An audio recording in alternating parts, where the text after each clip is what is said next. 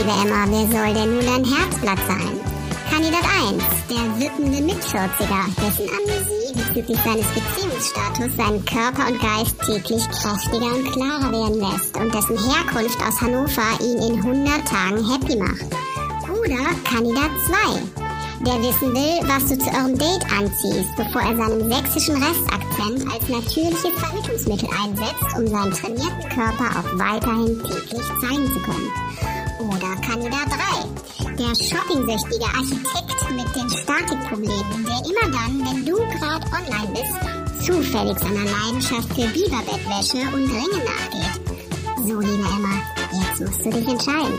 Ähm, ah, scheiße.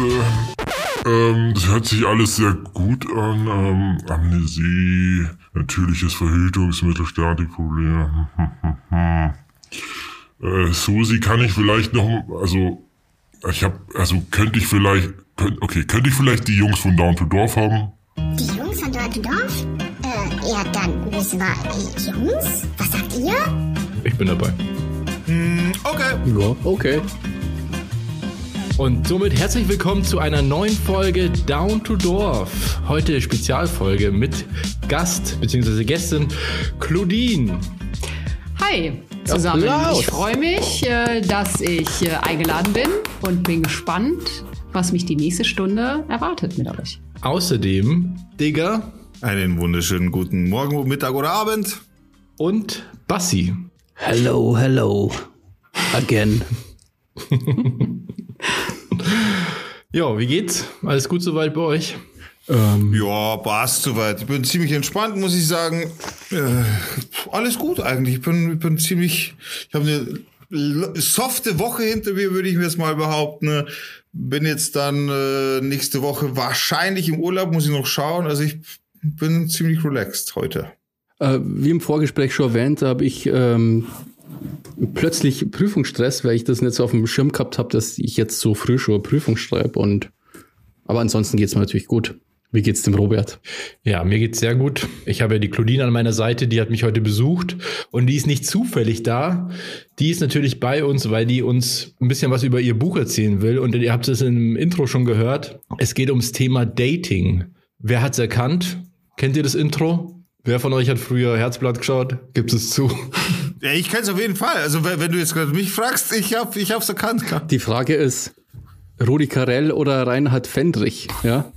Nee, oder Olli Geißen. Olli Geißen hat Olli War Geißen? das nicht Nee, aber Olli das ist ja Geißen? zu Nee, New School. nee, ich glaube also, Olli Geißen. Na, oder? Aber hat es nicht dann auch tatsächlich Kai Pflaume Nee, Jörg auch Pilawa. Jörg Pilawa. Ich weiß, dass Kai Pflaume irgendwann mal Kandidat Andreas war. Türk. Ja, Kai Pflaume war mal selber Kandidat. Genau, aber er- hat der das dann nicht auch später mal moderiert? Ja, ich glaube schon, ja. Ich glaube, ja, ja, der, der hat, der hat, der war sogar mit einem Helikopter bei mir mal um die Ecke tatsächlich, weil doch da dieser äh, Halsbacher, äh, nee, nee, nee, nee, nee, nee, nee, äh, äh, der Halsbacher Weihnachtsmarkt, der ist doch so mega berühmt und beliebt, weil es irgend, auf irgendeiner Waldbühne ist und da sind die mal hingefahren und Ding und das war bei mir mal um die Ecke, weil ich in Kirchweihach gewohnt habe. So, meine da 5 waren die Cent. mit dem Herzblatt-Hubschrauber direkt in deiner Nähe. Genau, genau, quasi, habe ich Wahnsinn, ich war begeistert. ich glaube, die äh, Folge habe ich sogar gesehen. Echt? Auf jeden Fall, das war halt kein Pflaume, deswegen weiß ich's. Und von Fettes Brot war einmal jemand bei- Kandidat bei Herzblatt. Echt? aber, Echt? aber davor, bevor der äh, Bevor die bekannt groß wurde, waren, oder? ja. Ach so, echt? Ist ja lustig. Ist echt lustig. Lol. Auf jeden Fall, die drei Figuren, um die es geht, die hat sich jemand, weiß nicht, ausgedacht, ist ja, es stimmt ja nicht, ne? Es geht, es geht ja im Endeffekt darum, die Namen, kann man das so sagen, die Namen wurden einfach verfremdet im Endeffekt, aber die Geschichten sind ja, sind ja erlebt worden. Die fanden ja so statt, ne? Genau, also ich habe im gesamten Buch natürlich zum Schutz der Persönlichkeitsrechte die Namen, die äh, Berufe, die Orte teilweise geändert, aber die Geschichten und das, was ich schreibe, ist alles äh, pur und authentisch und äh, genau so gewesen. Also es ist natürlich sehr subjektiv, weil es ist natürlich meine Perspektive. Das ist klar, Ja, ja, ja. aber ist alles so passiert. Genau. Sollen wir vielleicht nochmal kurz zusammenfassen? Ich weiß nicht, ob ich schon gesagt habe. Vielleicht habe ich es auch schon wieder vergessen. Aber es geht quasi darum, Claudine, du hast ein Buch geschrieben zum Thema Online-Dating. Richtig. und äh, schilderst da sozusagen deine Erfahrungen, die du gemacht hast, beziehungsweise kuriose Geschichten und wie du halt einfach diese Online-Dating-Welt in der, wie soll, man sagen, ja, in der heutigen Zeit einfach wahrgenommen hast. Genau. Also ich habe vor ein paar Jahren ähm, bin ich in diese Online-Dating-Welt äh, gekommen und ähm, der Hintergrund war, dass ich äh, Vollzeit arbeite, eine Tochter habe und die Möglichkeiten etwas begrenzter sind äh, und habe mich dann halt irgendwann entschieden, ich probiere das mal, ich mache das mal. Und nach den ersten kuriosen Erlebnissen habe ich mir irgendwann dann gedacht, ich müsste das eigentlich mal aufschreiben. Und dann habe ich tatsächlich erst angefangen äh, mir einzelne Begegnungen, Chats oder auch irgendwelche Screenshots zu machen, habe das so ein bisschen gesammelt und irgendwann habe ich dann entschlossen, ein Buch draus zu machen. Und das hat natürlich ein bisschen gedauert. Ich habe jetzt die letzten drei Jahre eigentlich daran geschrieben, was natürlich auch so ein bisschen damit zu tun hat, dass ich es dann nebenbei gemacht habe und nicht äh, voll beruflich. Aber ja, genau, so ist das Buch entstanden, eben mit Kurzgeschichten von längeren Date-Erfahrungen und mit, mit, mit Kurzbegegnungen, aber auch mit Chats. Dann meine Gedanken teilweise dazu, wie sich das überhaupt da gestaltet, äh, wie das überhaupt alles funktioniert, äh, wie ich das heute wahrnehme, was mit diesen ganzen Profilen ist, wie man so ein Profil erlebt was man aus so einem Profil alles lesen kann, aus Fotos alles sehen kann. Das ist auch sehr interessant. Ähm, vielleicht sagst du ein Spiel, also ich habe das Buch äh, gelesen und es gibt ja eine Abte ein, Abteilung, also einen äh, Teil, da äh, gehst du auch zum Beispiel auf Namen ein. Auf Nicknames. Auf genau, Nicknames, ja. die sich Leute halt geben in diese, auf diesen Dating-Plattformen. Das ist auch sehr lustig. Da können wir mal später ein paar vorlesen. Ich habe da schon einen Favoriten. Den kann ich mir jetzt schon vorstellen. so Shadow Killer 69 oder sowas, oder? Den, den habe ich noch nicht gesehen, aber vielleicht. so ein paar andere. Long genau. 40 oder sowas. Das geht schon eher in die Richtung. Ja, ja, klar. Ja. Ja, das war schon irgendwie so ganz interessant. Also wenn man das wirklich dann so ein bisschen aus dieser Perspektive betrachtet, was man alles aus so Namen auch rauslesen kann. Das ist ja jetzt, glaube ich, diese Nicknames, das betrifft ja nicht nur Online-Dating, sondern überhaupt Internetforen aller Art. Aber damit habe ich mich jetzt weniger beschäftigt. Man wählt, ich hatte ja auch ein Nickname. Also ich habe mich ja Emma genannt. Das habe ich natürlich auch mir äh, aus irgendwelchen Gründen zusammengelegt. Und ich glaube, dass einfach jeder, der mit einem Nickname unterwegs ist, der denkt sich ja was dabei. Also ja, der verbindet klar. damit irgendwas ja. und das finde ich auch alles völlig fein, aber man muss sich halt im Klaren darüber sein, was man damit ausstrahlt. Genau, Sebastian. Überleg dir mal, was du damit ausstrahlst. Meine kurze Frage von mir. Angst so und Schrecken in, in, der Gaming-Szene, ja, äh, verbreite ich damit, dem Nickname. nur, nur mal kurz, um für mich die Basics abzuklären. Äh, wie bist du an das Thema rangegangen? Bist du an das Thema rangegangen im Sinne von, das Internet an, äh, an sich ist für dich? Also, weil ich es einfach nicht weiß. Ne? Also, es können ja wirklich verschiedene Situationen sein. War, war die Plattform, waren nur die Plattformen an sich für dich neu oder war das Internet eben mit Nicknames etc. für dich relativ neu, weil du so mit dem Internet nichts machst? Oder bist du eher diejenige, die am Internet sowieso fit ist, nur diesen Schritt noch nie gemacht hat und deshalb neu war? Wie, wie hast du da angefangen? Genau, also Internet als solches ist mir natürlich schon auch bekannt. Und das war jetzt nichts Neues, äh, wobei ja. Foren als solche, also was jetzt wirklich so Internetforen angeht und auch so Chat-Geschichten von früher, eher weniger. Das war nie so mhm. meine Welt. Also weil ich fand auch so Internetforen als solche sind auch schon sehr speziell. Kommt immer so ein bisschen aufs Thema an.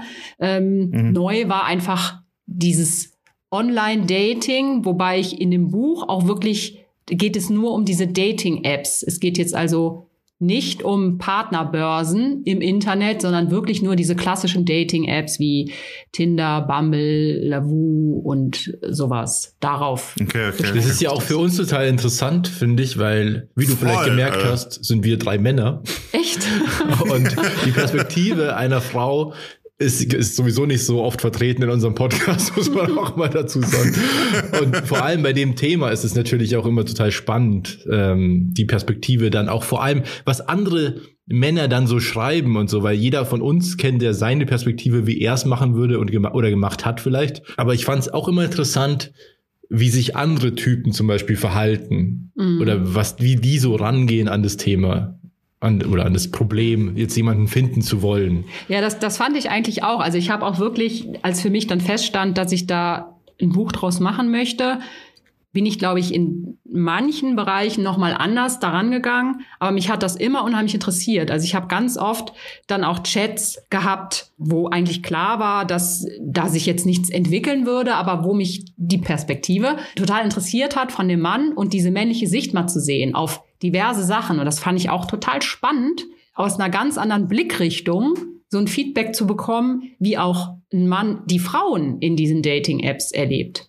Also es mhm. ist, glaube ich, überhaupt nicht so, dass ein paar Sachen schon, da ist es, glaube ich, schon eher so ein bisschen geschlechtsspezifisch, was man eher jetzt so Männern und Frauen zudichtet. Aber ich glaube, ganz vieles ist auch erschreckend gleich. Also wo man eigentlich eher davon ausgeht, das ist so typisch Mann oder typisch Frau und das ist es gar nicht. Also zum Beispiel ist, hast du da ein Beispiel? Ja, zum Beispiel die Nicknames. Also da war ich echt total überrascht. Ähm, Emma zum Beispiel, voll der kranke, perverse Name. Ja, also. genau.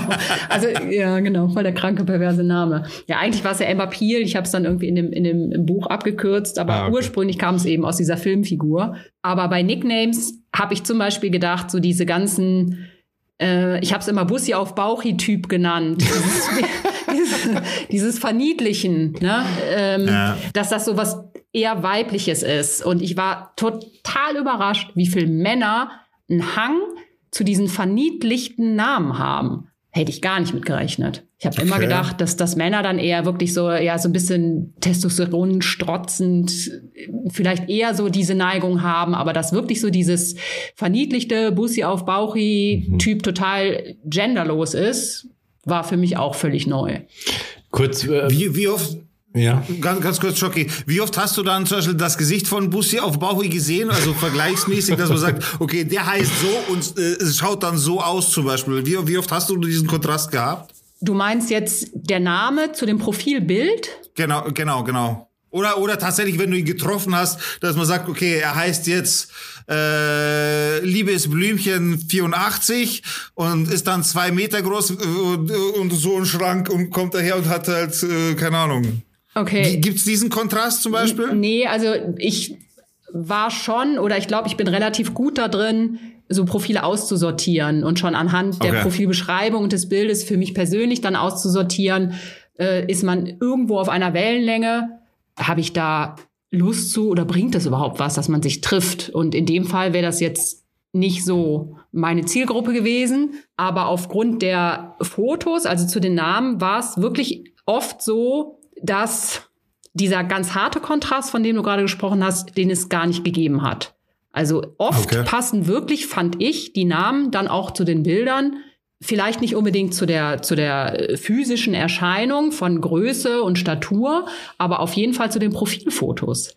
Das ist ja okay, auch so ein Profilfoto, okay, sagt ja auch wahnsinnig viel darüber aus, wo nimmst du das auf? Was ist im Hintergrund? Man sieht ja auch ganz oft, ne, dann sieht man was vom Wohnzimmer, du siehst, wie diejenigen irgendwie angezogen sind. Und wenn man da so ein bisschen Gespür dafür entwickelt, kannst du da einfach wahnsinnig viel rauslesen. Und ganz oft passen die Namen auch extrem gut dazu. Da wundert man sich gar nicht. Wenn ich das äh, sagen darf, du kommst. Sorry, das war gerade ein Witz, ja, oder? Gut, das war gerade ein Witz, oder? Ja, ich habe mir gerade vorgestellt, so ein Profilfoto, wenn du siehst, du machst ein Foto, im Hintergrund siehst du einen Spiegel, er ist nackt, siehst den Arsch. der, der Arsch ist so ausgeschnitten. Ne? ja, genau, so hosiger. Ähm, Sorry. Du, ich weiß nicht, ähm, du arbeitest ja auch noch im Fotobereich. Das ist ja noch mal, glaube ich, noch mhm. schlimmer, oder? Dann Profilfotos zu beurteilen. Ja, klar, stimmt. Wenn man sich auskennt damit, dann, glaube ich, fällt ja, ich einem glaub, das, das noch Fluch mehr auf. und Segen zugleich. Also auf der einen Seite ist man natürlich, ja, äh, eben Foto ist ja nicht gleich Foto. Ich sehe das natürlich noch aus einer anderen Perspektive und frage mich natürlich schon, wenn ich mich entschließe, ich möchte mich in so einer Dating-App anmelden und möchte da was auch immer für ein Ziel verfolgen, würde ich ja auch mir ein paar Gedanken darum machen, was ich für Fotos reinstelle. Und das machen halt ganz viele, siehst du eben überhaupt nicht, wo eigentlich schon völlig klar ist. Ich finde sowas eigentlich auch trotzdem immer gut, weil das ist ja ein Statement. Ne, da gibt's ja, finde ich, auch gar kein gut oder schlecht. Da geht's gar nicht mhm. um Beurteilen, sondern nur, was, was passt am besten zu mir persönlich. Und wenn ich jetzt irgendwie direkt sehen kann, also der sitzt irgendwie in seinem Wohnzimmer und äh, der hat irgendwie den Fliesen äh, gekachelten Couchtisch mit Kurbel und da sitzt dann auch noch ein Häschen hinten auf der Lehne, dann ist das ja ein Statement, in was für einer Welt der sich bewegt. Oder wenn er vor seinem aufgetunten VW Golf kniet. Richtig, genau. ja, stimmt. So Ja. Fotos gibt's bestimmt ja ganz früh. Ja, gibt's ist toll. eben ganz, ganz viel. Also Ja, ich glaube, jeder voll. präsentiert sich ja irgendwie dann so. Kurze Frage an euch zwei Jungs. Also ich habe mit sowas nichts zu tun, aber, aber wart ihr schon mal im Online-Dating tätig? Ähm, ganz ehrlich, nee, also ich habe, ich glaube, ich habe ein Tinder-Profil, das ich aber nur gemacht habe, um zum Schauen, Tinder-Profil. Um zum Aber Schauen. das hat jemand ähm, anders für dich reingestellt. Nee, nee, nee, nee, ich habe das schon selber gemacht. Ich wollte nur schauen, wer da halt so bei mir in der Gegend ähm, ist. Aber da ich aus so einem kleinen Ort komme, war da nicht so viel los. Und Ach so, genau, das- damals noch, als du noch nicht im Passau warst. Genau. Da hatte ich mal, also wie gesagt, da war mir einfach langweilig, ich wollte mal schauen. Ähm, aber ansonsten findet man nicht, nicht nur auf elitepartner.de natürlich. ähm, ansonsten, ich bin echt, äh, nee, also Online-Dating ähm, äh, habe ich eigentlich überhaupt keine Erfahrung mit äh, Tinder oder den anderen Apps, so überhaupt null. Aber also aus einem speziellen Grund oder einfach, weil sie es nicht ergeben hat? gute Frage. Ich finde es so, also ich, für mich ist es so ein bisschen peinlich, so ein Profil zu erstellen, ehrlich gesagt, und das dann so in die Welt, ich weiß nicht. Ja, verstehe ich. Also, Wenn man so für sich selbst wirbt. Ja, genau, genau. Mhm. Man macht sich natürlich auch angreifbar damit. Also, äh, oder verletz, verletzlicher, sage ich jetzt Du mal. gibst dich ein bisschen, du gibst dich wahrscheinlich sogar ein bisschen mehr Preis als auf no- normalen sozialen Medien, oder? Weil du gewisse Sachen auch nochmal preisgibst, um dich selber äh, quasi darstellen zu können. Es Oder liegt von mir aus seien es aber, glaub ich, Hobbys oder A- Gewohnheiten von dir oder so Es liegt, glaube ich, aber oder? daran, Ist- dass ist ich das aus so einem kleinen Ort komme und da kennt man einen halt. Also ich glaube, in der Großstadt ist das nochmal was anderes so. Ja gut, Weißt stimmt, ja schon, ja schon. Ja. Und Ja, ich habe also auch leider keinen äh, getunten VW. Das ist natürlich auch ein Ah, großes scheiße. Guck Problem. mal, da wärst du ja schon ganz weit vorne. Ja, Ja, eben. Digga? Ich habe äh, mit äh, alles, was derzeitig Tinder und Elite-Partner oder wie es alles heißt, noch nie benutzt. Kein Account, nichts davon. Was ich damals gemacht habe, ich habe ich hab quasi die Vorversion davon genutzt. Ich war damals, ich weiß nicht, wie alt ich da war. Schocki, wie alt war ich, wo ich da diese Antenne Bayern-Chat-Nummern so gemacht habe? Wie alt war ich denn da? Das war 16, würde ich mal Da ist schätzen. halt, glaube ich, gerade das Internet rauskämmer oder so zu der Zeit, oder? Na, da, da war ich, wenn ich 16 war, dann muss es ungefähr 2001, 2002 gewesen Oder sein. 15. Dann war es um die, ja, 2000 ungefähr. Und was ich da gemacht habe, war, ich war, Antenne Bayern hatte damals so eine Chat-Abteilung quasi und da, da hat man sich in diesen Chat getroffen. Das war damals voll cool, weil man da mit anderen Leuten geredet hat, live quasi. Und da habe ich mir gewisse äh, Mädels halt äh, irgendwann, ich weiß nicht, wie man das jetzt sagt, oder dass es sich blöd anhört. Ich, hab, ich war halt nett mit, na, ich, also ich habe das irgendwie, also wirklich ohne böse Absicht, ohne gar nichts. Aber irgendwann kam es halt einfach im Gespräch nach, keine Ahnung, nach wochenlangen Hin- und Her-Chatten einfach, weil man sich auch verstanden hat, ja, wollen wir uns nicht mal treffen, soll ich nicht mal vorbeischauen und so weiter. Und ich habe halt immer das Glück gehabt, diese wollten immer zu mir kommen so. Und ich habe halt gesagt, ja, okay, klar, kannst machen. Und haben uns halt dann getroffen bei mir daheim. Das war dann, dann war die eine Woche da, alles war schön, wir haben Zeit miteinander verbracht, hin und her, und dann ist sie wieder heimgefahren. Und ja, und das war, das war so mein Online-Dating. Aber das war jetzt nicht so, dass ich jetzt aktiv gesucht hätte nach einer, äh, na- nach einer Partnerin oder sowas. Ja, ja. Bei mir war das quasi Langeweile, hab geschrieben, wir haben uns gut verstanden, wir haben uns äh, getroffen, weil wir uns verstanden haben und gesagt haben, vielleicht ist es cool, wenn man sich kennt oder einfach mal persönlich kennenlernt. Aber nie mit dem, mit dem Gedanken dahinter, dass ich sage, okay, ich suche jetzt eine Partnerin oder sowas.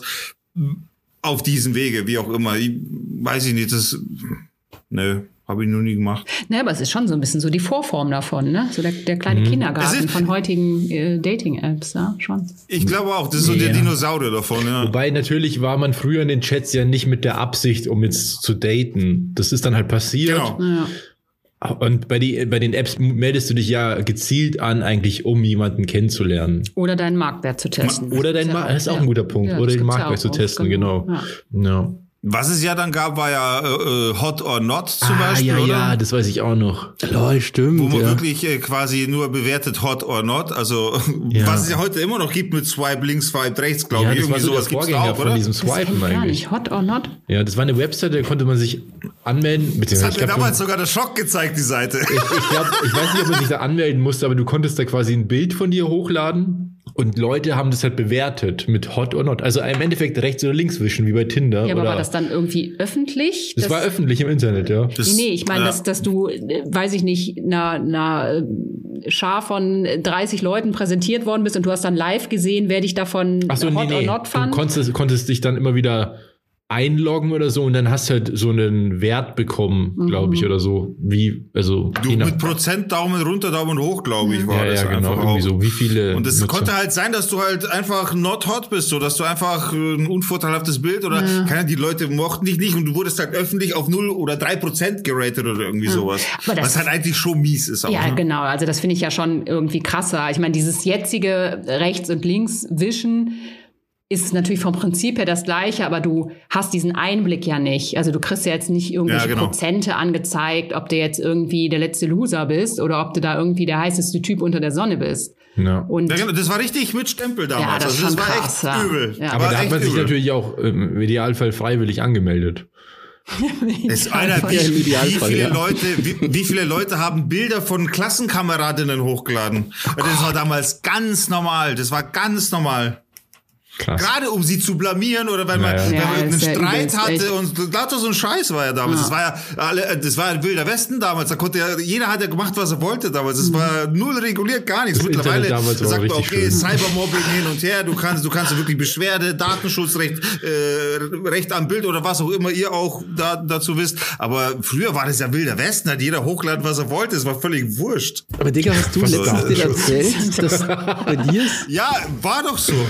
Ja, dass ja, du eben. so eine ja, Geschichte da hat sich dann ja schon ein bisschen was getan. Digga, du hast doch letztens so eine Geschichte mitbekommen in deinem Umkreis irgendwie mit, keine Ahnung, ähm, wo sich jemand aus, als jemand anders ausgegeben hat und Ah, ja, auch krass. Ja, schon.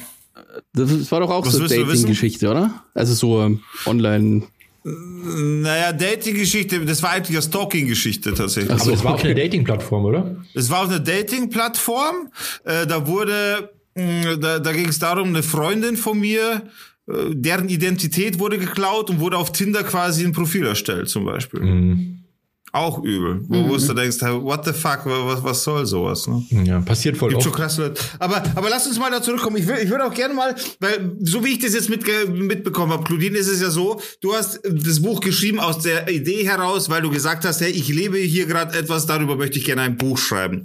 Ich führe mal weiter aus. Das heißt, du bist keine, wie soll ich es jetzt mal nennen, erfahrene, über Dekaden erfahrene Schriftstellerin bist du nicht. Ach nee, überhaupt nicht. Nee, nee. Also ich Das ist habe dein schon erstes Buch? genau, genau. Also ich habe schon immer gerne geschrieben, das schon, aber natürlich Ja. überhaupt gar nicht in so einem Umfang und ähm, ja, das war halt auch ein langer Weg, klar. Das heißt, du hast quasi nicht nur nur ein Buch geschrieben, sondern du hast gleichzeitig auch den Weg einer Schriftstellerin äh, lernen müssen quasi, oder? Du musstest ja äh, all das für dich erstmal suchen oder hattest du da Unterstützung, Kontakte, wo du gesagt hast, okay, da habe ich Vitamin B, der kann mir helfen, weil den kenne ich von von dem Geschäft oder äh, beruflich oder wie auch immer.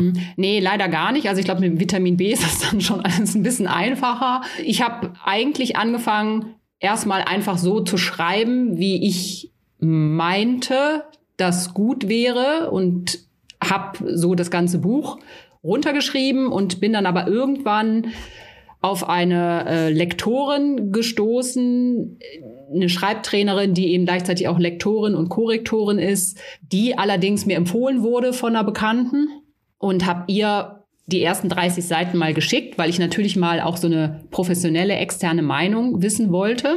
Und die hat dann gesagt, so ja, da müssen wir aber noch mal ein bisschen was tun.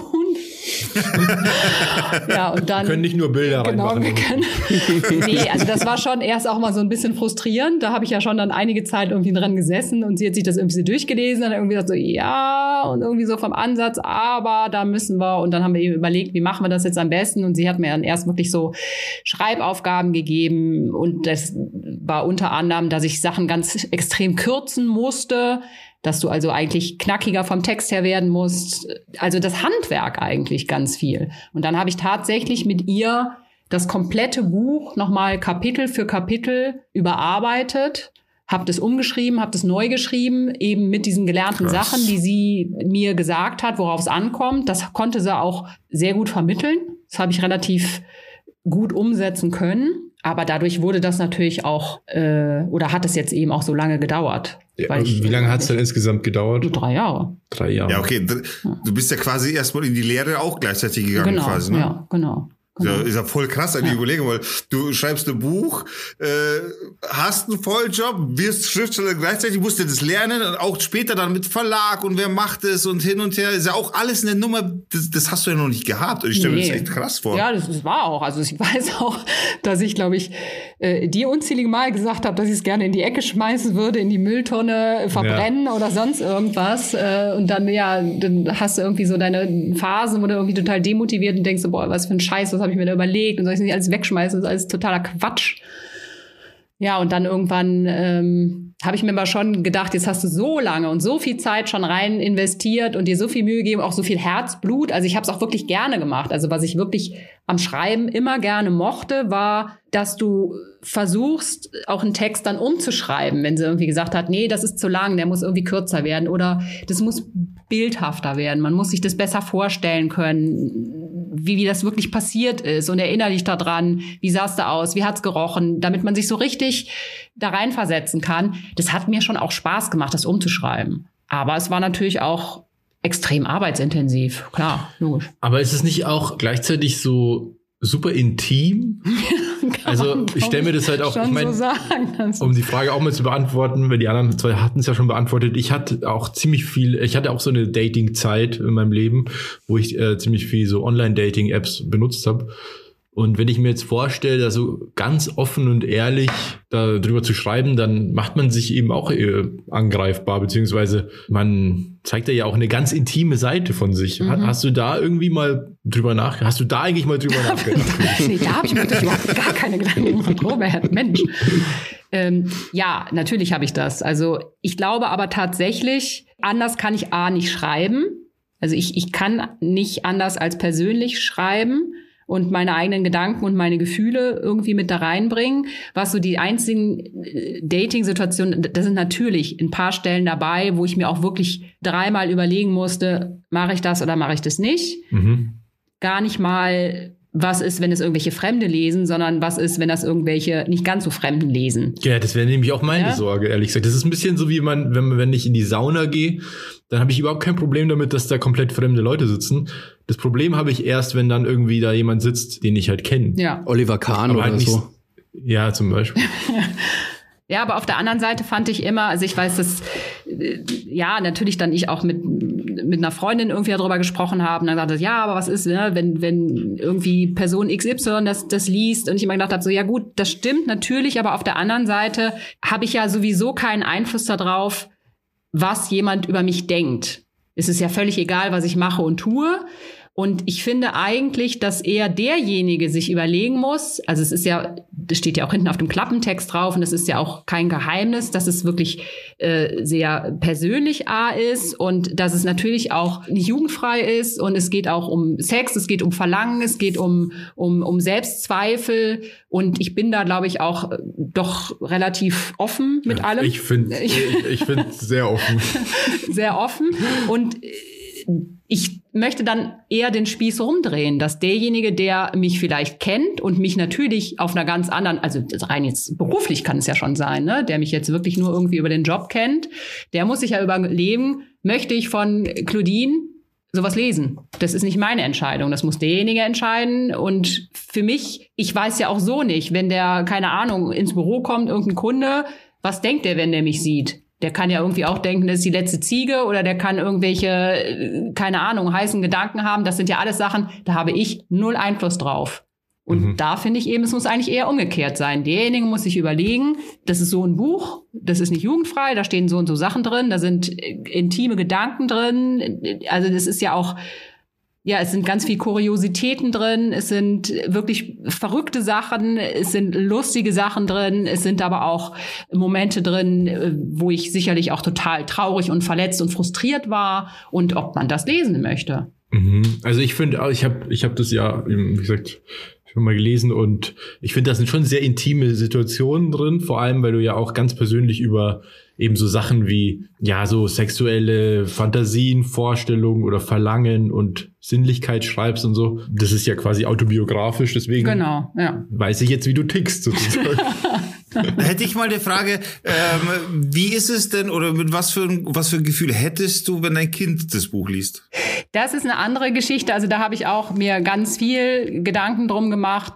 Sie weiß natürlich, dass ich das Buch geschrieben habe, aber sie kennt das Buch nicht. Und ich habe ihr auch ganz klar gesagt, das ist kein Buch für Kinder, das ist ein Buch für Erwachsene und Punkt. Also wenn sie älter ist, Okay. dann muss sie das selber entscheiden, ob sie das liest oder nicht. Aber im Moment möchte ich das nicht. Mach mir da aber auch relativ wenig Gedanken, weil in dem Alter hat die gar keinen Bock, so ein langes Buch zu lesen. Also die hätte wahrscheinlich schon auf Seite drei sowieso keine Lust mehr, weil das viel zu anstrengend wäre. Ähm, Ich weiß aber nicht, wie alt ist denn deine Tochter, wenn ich Die fragen ist darf? elf. Elf, okay, Ja, alles klar, aber das wusste ich nämlich nicht. Jetzt war die Frage ein bisschen Ja, Ding, ja. aber okay. finde ich nachvollziehbar auf jeden Fall. Ja, ja, ja. Nee, das finde ich. Und, und wisst ihr, ich meine, ich glaube, meine, ich komme ursprünglich aus dem Rheinland. Ich glaube auch so, wir haben da ja schon so eine etwas direktere Mentalität als hier in Bayern. Und ich glaube schon, dass das mir auch so ein bisschen zugute gekommen ist. Ich habe schon öfter mal Feedback von Leuten gehört, die dann gesagt haben, so, boah, es war aber auch ganz schön mutig, da eben so persönliche Gedanken und Gefühle zu präsentieren. Ich habe das so eigentlich gar nicht empfunden. Und im Grunde genommen finde ich, alles, was da drin steht, das sind natürlich Dinge, die man, wenn man mich kennt, nicht unbedingt weiß über mich. Aber es sind ja letztendlich alles Sachen, die jeden von uns betreffen. Also ob das jetzt Sex ist, ob das Fantasien sind, ob das Begegnungen sind. Es ist ja nicht so, dass das was Neues ist. Nur, es reden vielleicht nicht so viele darüber. Aber in den Köpfen ist es ja nichts, was nicht irgendwo genauso stattfindet.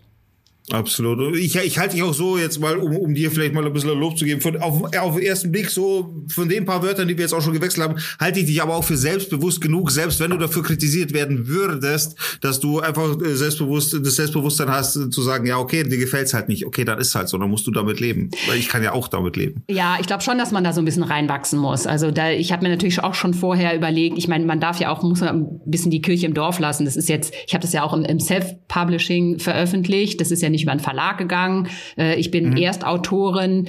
Da ist ja sowieso noch ein weiter Weg, äh, dass du wirklich eine gewisse Reichweite erreicht hast. Ich glaube trotzdem, wenn du jetzt irgendwie negative Kritik bekommst, da, da habe ich wahrscheinlich genauso ranzuknapsen. Also wenn mir jetzt irgendjemand um die Ohren haut und, und, und sagt irgendwie, was schreibst du denn da für einen Müll? Und ich nee, also ich weiß nicht, ob man das Selbstbewusstsein nicht da wirklich lernen muss. Du hörst ja auch wirklich von, ich, ich habe letztens irgendwie Podcast gehört von, ähm, ich glaube, da war die Charlotte Roche da, äh, da ging es irgendwie um ihre Bücher und das habe ich schon ganz oft von solchen Autoren auch gehört, die gesagt haben, wir lesen uns sowas überhaupt nicht durch. Also diese ganze, diesen ganzen Shitstorm, ne, und irgendwelche Leute, die dann, da wollen wir, das lesen wir nicht, weil Das ist aber, glaube ich, komplett Medien, äh, Medium unabhängig. ja genau. Also das hört man ja auch ganz viel von allen anderen Künsten oder Leuten, die sich halt in der Öffentlichkeit irgendwie präsentieren. YouTuber oder Streamer auch oder als Fotograf auch.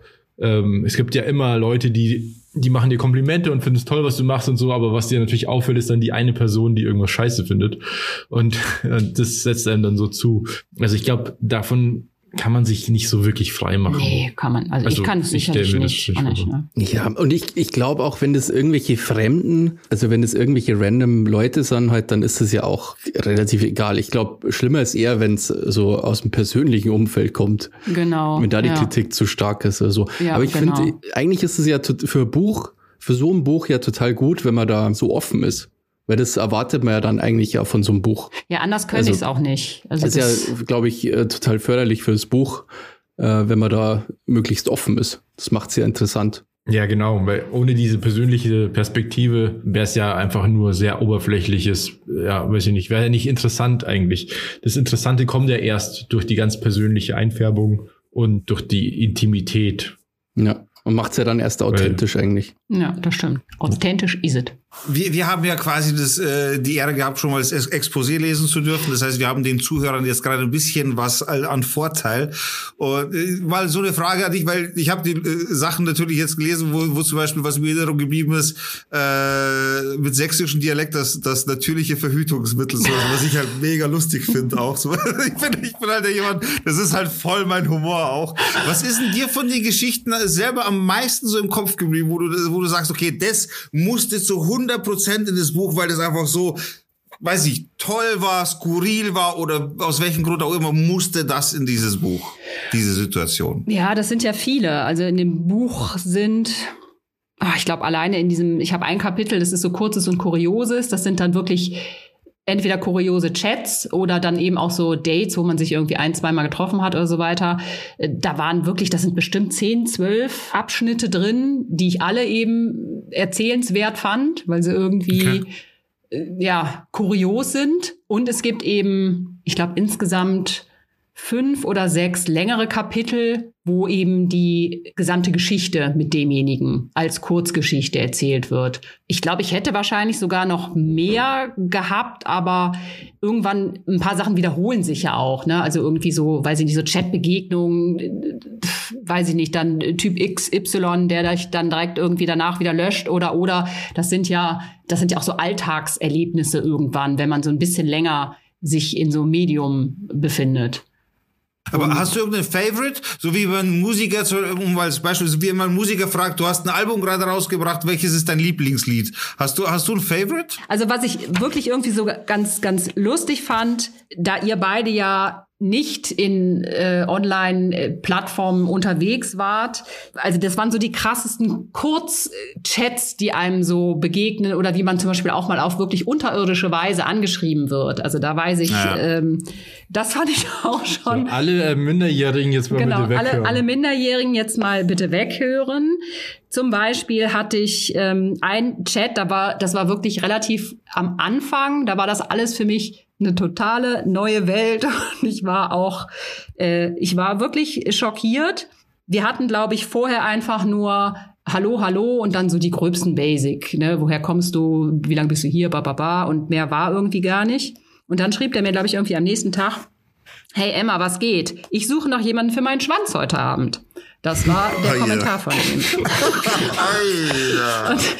Da habe ich wirklich da irgendwie, ich hab gedacht, das Warte mal, wie heißt der? Sebastian. Ja, genau. da war auch jemand mit deinem Profil unterwegs.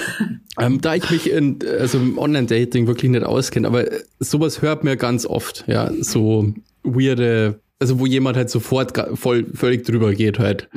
Das machen ja anscheinend ziemlich viele Leute, das muss ja quasi, das muss ja irgendwie funktionieren, oder? Das ist auch wirklich tat, tatsächlich Das was gerade bei mich. Ja, habe ich mich auch. Also da, wie gesagt, ich war noch relativ neu und fühlte mich auch wahnsinnig getriggert durch diesen Kommentar.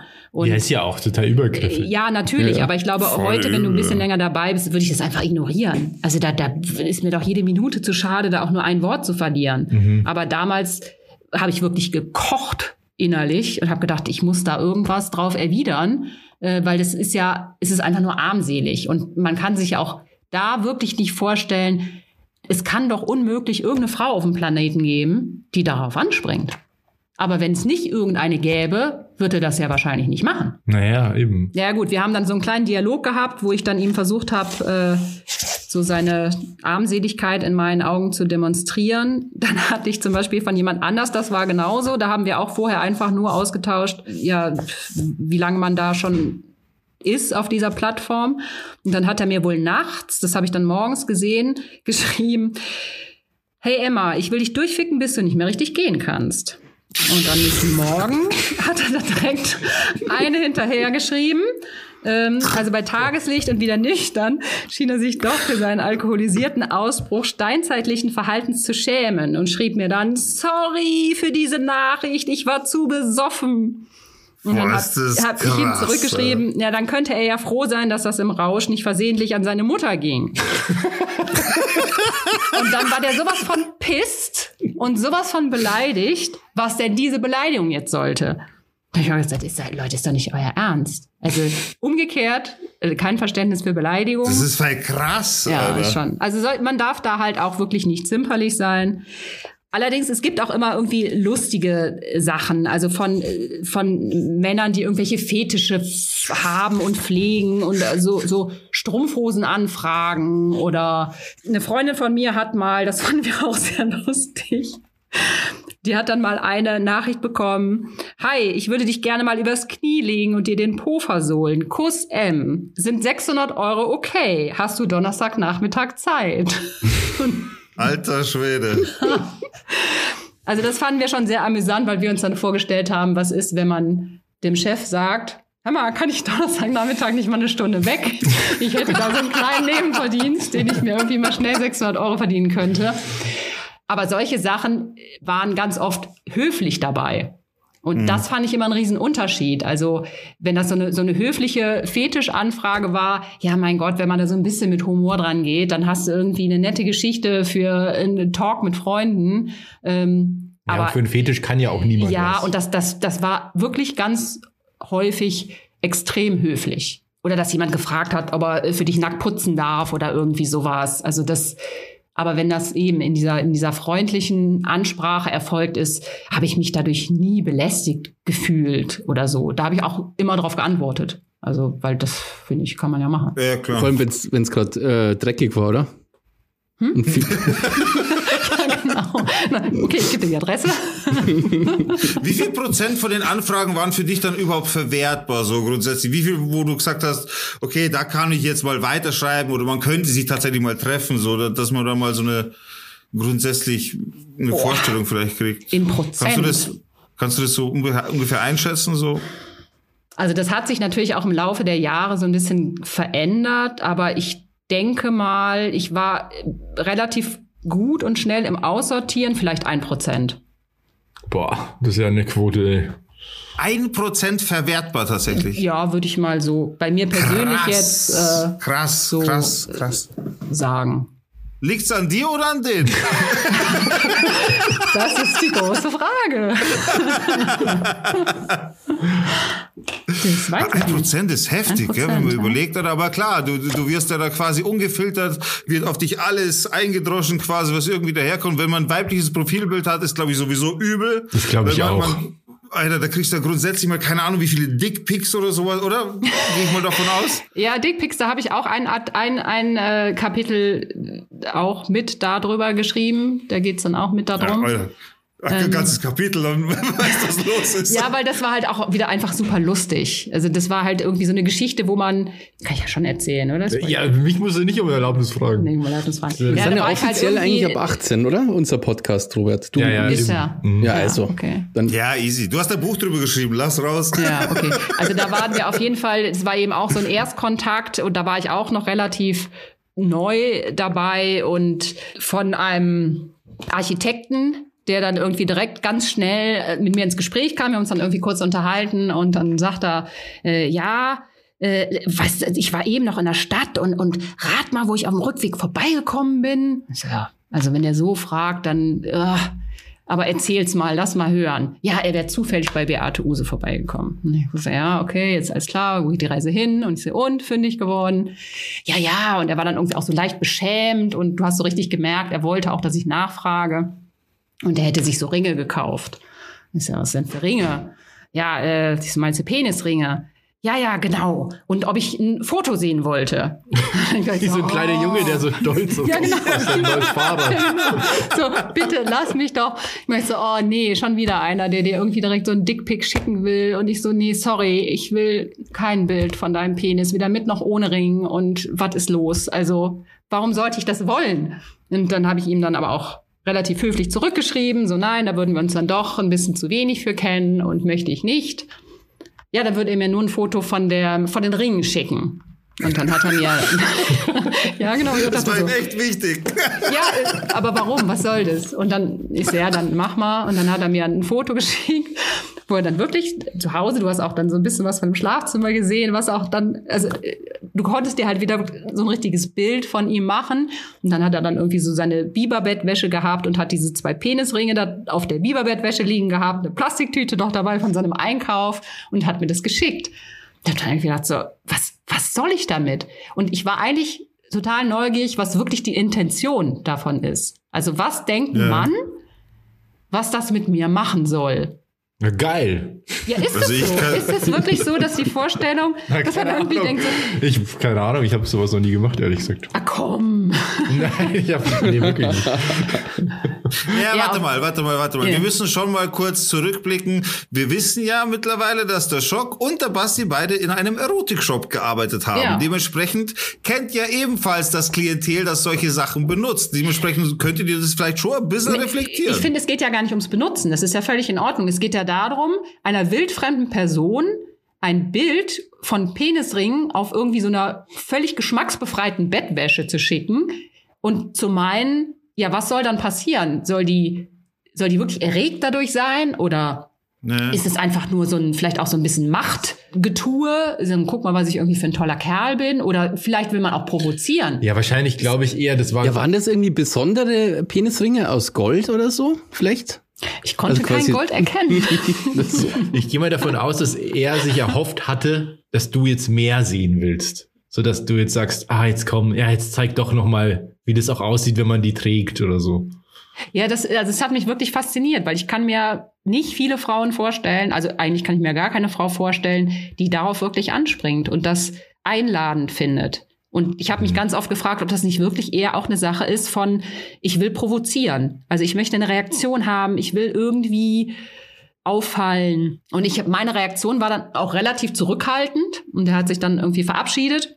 Und dann saß ich zwei Wochen später mit äh, meiner Freundin, wir sind zusammen in Urlaub geflogen. Und ich hatte ihr eben erzählt, dass ich irgendwie auf der und der Plattform wäre. Und dann hat sie mir im, Fl im Flieger gestanden. Sie hätte sich da jetzt auch ein Profil eingerichtet. Und ich fand das total super, dass man sich endlich mal austauschen konnte und ja, über diese Profile äh, unterhalten, analysieren und dann auch gemeinsam über viele lachen konnte. Und dann haben wir uns dann im Flieger irgendwie so unsere Profile gezeigt und so Match gezeigt. Also Match ist, weiß wahrscheinlich, die meisten wissen es wahrscheinlich, aber wenn du, du kannst ja entweder jemanden nach rechts oder nach Richtig. Wenn man jetzt irgendwie nach rechts oder nach links wischt, heißt es ja ja oder nein. Und wenn der andere das eben auch gemacht hat, also beide haben nach rechts gewischt, hast du eben dieses Match. Und bei Ah, manchen okay. Plattformen kannst du auch dann erst miteinander kommunizieren. Das ist nicht bei allen Plattformen so, aber bei manchen ist es so. Naja, auf jeden Fall haben wir uns das dann gezeigt und sie sah irgendwie dieses Bild von diesem Architekt, dachte so, den kenne ich doch, mit dem habe ich doch auch ein Match. Aber wir haben noch nicht geschrieben. Und ich so, ist ja witzig. Ich so, ja, sie so, und dann haben wir geguckt und da konntest du auch den Standort sehen. Und wir waren gerade auf Ja. dem Weg ähm, nach Mallorca. Und dann gucken wir so. Ich so, guck mal, der ist auf Mallorca. Der macht da gerade, der ist irgendwie gerade da. und der ist auch gar nicht so weit entfernt von, wir hatten über Airbnb so eine kleine Wohnung, äh, von unserer Wohnung. Und dann sagte meine Freundin, ja, dann schreib dem doch nochmal an. Ich ja, okay, ich schreib dem mal.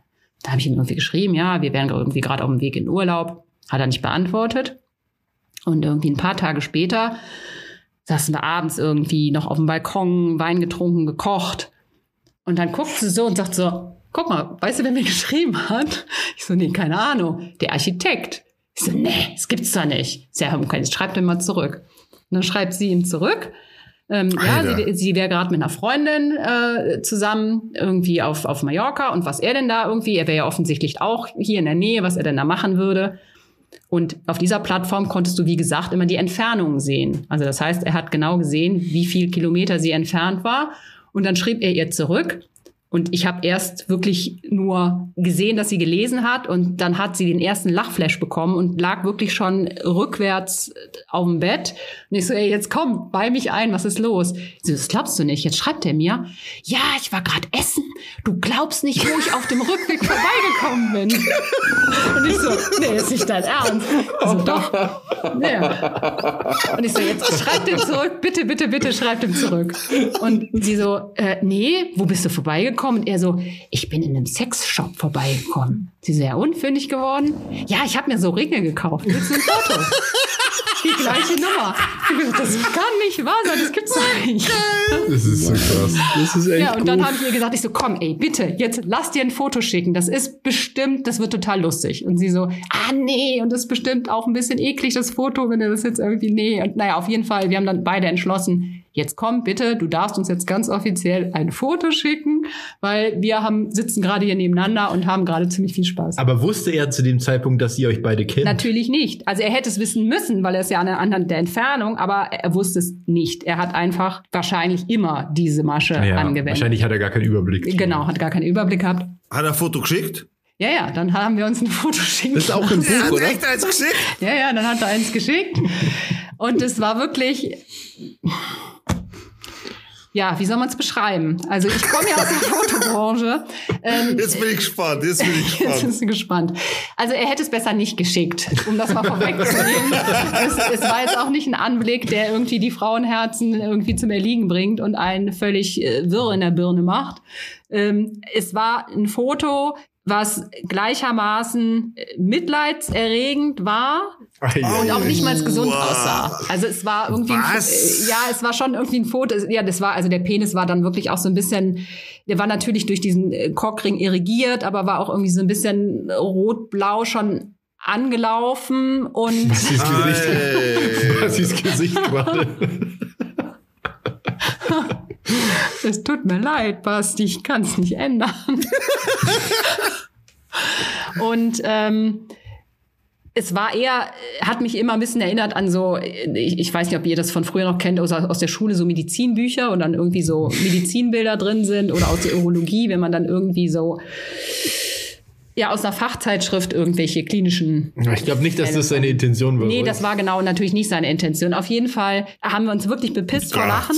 Und dann haben, äh, haben wir überlegt, was wir ihm zurückschreiben, weil er hatte ja immer noch nicht gemerkt, dass wir beide nebeneinander sitzen, dass er mit uns beiden schon geschrieben hat. Und ähm, Peinlich. Ja, ist schon. Auch, Wahnsinn. aber es war wirklich, es war wirklich wahnsinnig lustig. Wir sind aus dem Lachen überhaupt nicht mehr rausgekommen. Und dann hat sie ihm dann irgendwie nur zurückgeschrieben, so, hör mal, du weißt aber schon, dass man den Ring auch ab und an mal abnehmen muss, ne? Dass es so nicht auf die Dauer gesund sein kann. Und er war dann wahrscheinlich auch so ein bisschen angepisst. Also es wird nicht die Reaktion gewesen sein, die er sich jetzt erhofft hat auf Ja, sein wahnsinnig tolles Foto. Und dann haben wir uns wirklich, dann war er nicht mehr online, war raus und wir haben uns unter Tränen irgendwann beruhigt. Und dann gucke ich auf mein Handy fünf Minuten später, dann habe ich eine Nachricht von dem drauf. Und denk so, das ist doch jetzt nicht sein Ernst. Das kann er doch nicht ernst meinen. Und dann habe ich zu meiner Freundin gesagt, ich so, ey, jetzt beantwortet der meine letzte Nachricht. Sie so, ja, was schreibt er denn? So, Jetzt schreibt der, hey, du bist ja online. Immer wenn ich die Ringe gerade anhab, bist du zufällig online. Alter, das Das, das, rafft- das, ich so, das gibt's doch nicht. Jetzt hat der zwei Chats nebeneinander. Der sieht bei beiden Mädels, dass die aus München kommen. Der sieht bei beiden Mädels die exakt gleiche Entfernung. Das muss er doch, das, das gibt's ja, doch gar okay, nicht. das ist okay, der Ja? hat echt Und dann haben wir dann irgendwie überlegt, aber wenn er das gewusst hätte, dann hätte der doch bestimmt versucht, irgendwie so eine Dreiergeschichte ins Gespräch zu bringen oder so. Ja, und dann haben wir es, ja gut, wir müssen ihm jetzt trotzdem mal so ein bisschen zeigen, dass wir nebeneinander sitzen und zehn Zentimeter nebeneinander und ihm gemeinsam zurückschreiben. Und dann, sie hat kurz vorher noch irgendwie gesagt, ähm, dass mit dem Ring arg nach Startproblem aussieht und dass er doch schon wüsste, dass er das ab und an eben mal abnehmen muss. Und dann eben, als er mich dann gefragt hat, habe ich ihm einfach nur geantwortet, ach, wenn das nicht mal der Architekt mit den Statikproblemen ist. Damit er das versteht, diesen Zusammenhang, dass wir wirklich dann gemeinsam da sitzen. Er hat dann auch gar nicht drauf geantwortet, war direkt offline. Und ähm, ja, wir haben uns wirklich köstlichst amüsiert an dem Abend. Ich habe wirklich, also es war einer der lustigsten Abenden meines ganzen Lebens. Wir haben so viel gelacht. Von daher war es wirklich ein Erlebnis, was auch immer ihn da getrieben hat. Und am nächsten Tag hat er dann irgendwie nur noch so ein Zwinker-Smiley mal geschickt. Und das ist ja gut, also so ein Resthumor. Und gefragt, hey, weißt du, wo ich gerade vorbeigekommen bin? Ja. Also das war schon äh, kurios. Ja, Robert, da fällt mir auf, du bist, äh, was, wo hast, du hast einen Master gemacht in, Architektur. Wichser. Aber es ist echt krass, ja. Da sind so ein paar Stories drin, die sind so, so absurd teilweise und echt unglaublich. Also, Claudine liest am Ende der Folge nochmal eine, einen Ausschnitt aus einem Kapitel vor, der auch total abgefahren ist. Also, ich, so meine Favorite Story eigentlich. Könnt ihr euch am Ende des Podcasts nochmal anhören in Ruhe. Wir haben noch gar nicht erwähnt, wie das Buch heißt, Echt nicht. Im Verrückt. Ernst? oder? Okay, dann muss es, dann, oder? dann muss es aber. heißt? Ich weiß es. Ah ja, stimmt, steht ja auf dem Exposé. Also das Buch heißt Unverbindlich, Fragezeichen. Ganz Fragezeichen. richtig. unverbindlich, also und unverbindlich mit unverbindlich. Das ist ein Wortspiel. Was ich auch noch kurz will, ich wünsche mir, dass du mir noch, äh, dass du noch diese Namensgeschichten kurz ein bisschen vorliest. Du meinst die Nicknames? Mhm. Okay. Oder grundsätzlich vielleicht vorher, was du quasi gelernt hast an den Nicknames so. Gibt's da so ganz typische? Ja, wir machen jetzt einen Test mit dir, Basti. Okay. Ich möchte jetzt gerne mal wissen, wenn ein Mann den Nickname Mörchen hat, was assoziierst du damit? Oder Okay, das ist schwierig. Purzel. Purzel. Also irgendwie so äh, eher so Boomer, oder? So Hoppelhase. so wie der Digger. So Nein, ich würde nee, im Leben nicht, Alter. Ich würde mich Teddybär nennen. Ja, also so das mich ältere, schon korpulentere hätte ich jetzt da im, also bei, Ja, ältere Komponente, und- Würde ich mir aber auch denken, ohne Scheiß. älter, aber Mörchen ist schon lustig eigentlich. Mörchen. Täubchen, Täubchen. Täubchen. Sternensucher. Oh Gott.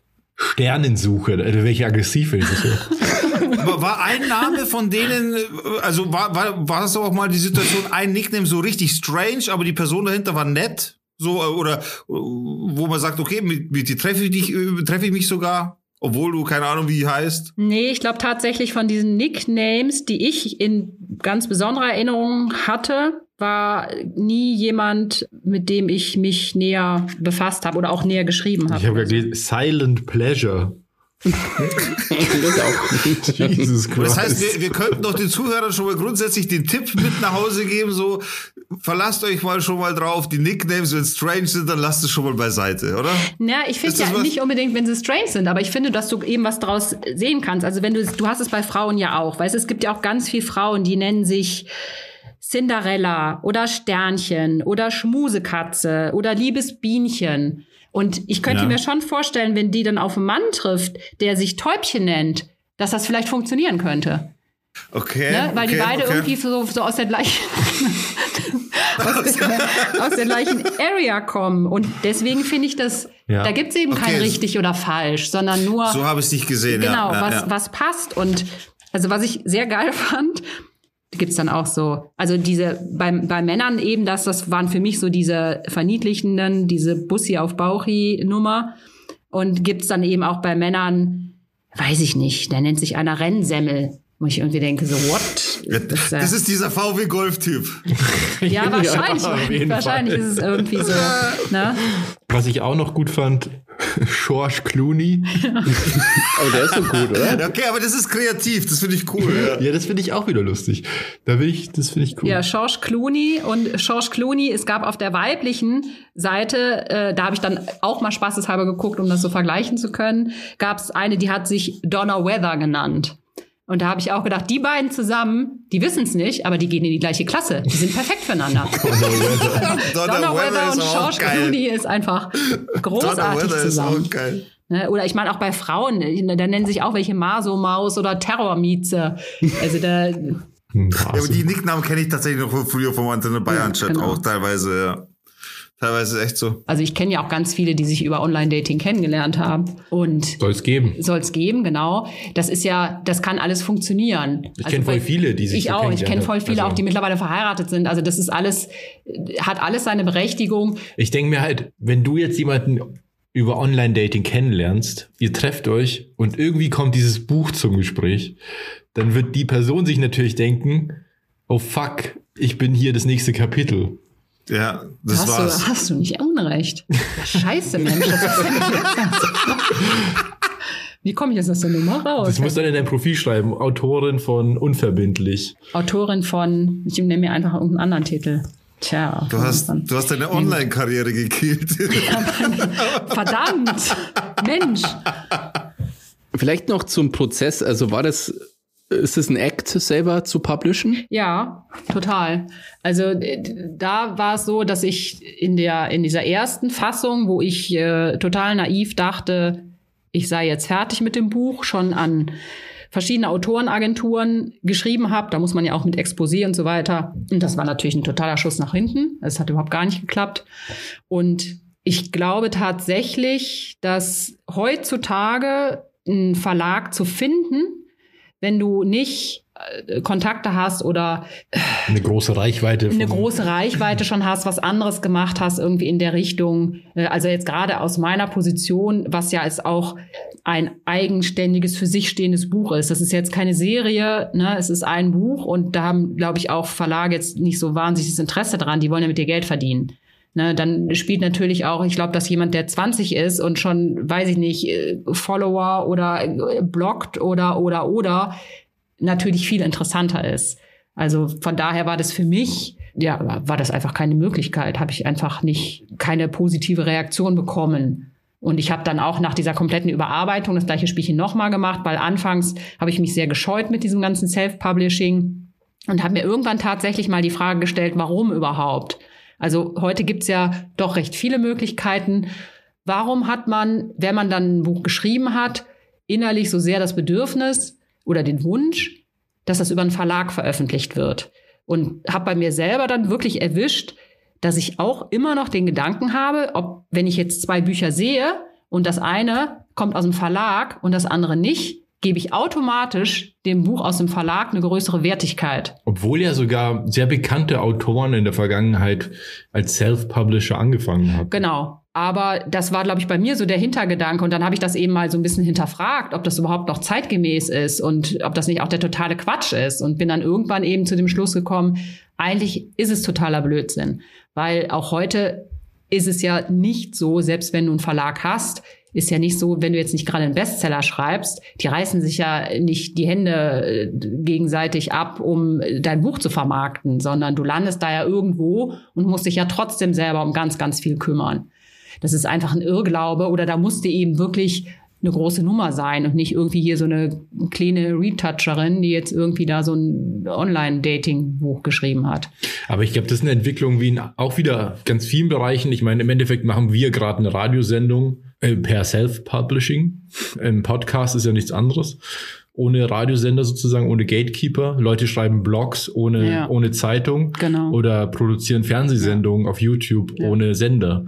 Also ich, oder machen Musik auf Spotify und ohne, ohne fettes Label im Hintergrund. Und im Endeffekt ist das, glaube ich, einfach eine Entwicklung unserer Zeit. Deshalb ganz natürlich, dass das im Buchbereich auch passiert. Ja, Wobei ich da auch finde, also ich habe dann eben irgendwann, wo ich beschlossen habe, okay, dann mache ich das eben im Self-Publishing, dann ist es ja wieder ein neues Land. Du musst dich ja da wieder mit beschäftigen. Was gibt's überhaupt für Dienstleister? Mir war es extrem wichtig, dass das Buch eine gewisse Qualität hat.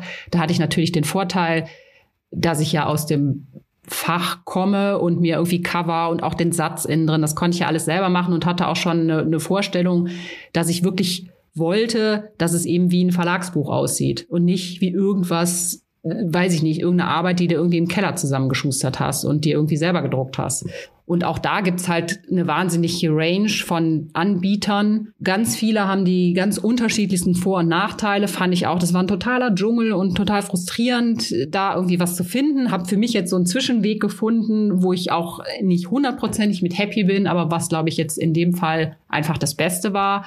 Aber auch da musst du ja jetzt wieder gucken, oder du musst dich dann ja entscheiden, okay, jetzt habe ich das Buch geschrieben, da ist so viel von mir drin, da ist so viel Herzblut drin, da ist auch so viel Arbeit drin, da ist wirklich äh, Blut und Schweiß drin, so bescheuert sich das immer anhört.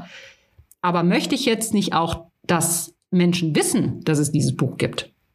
Also habe ich das jetzt wirklich nur für mich geschrieben, dann hätte ich es mir auch einmal drucken können. Oder habe ich jetzt auch dann doch irgendwie das Bedürfnis, das ein bisschen bekannter zu machen? Und dann geht's ja wieder in den nächsten Schritt. Wie machst du als absolute, äh, ja, unbekannte Person ohne Kontakte so ein Buch bekannt.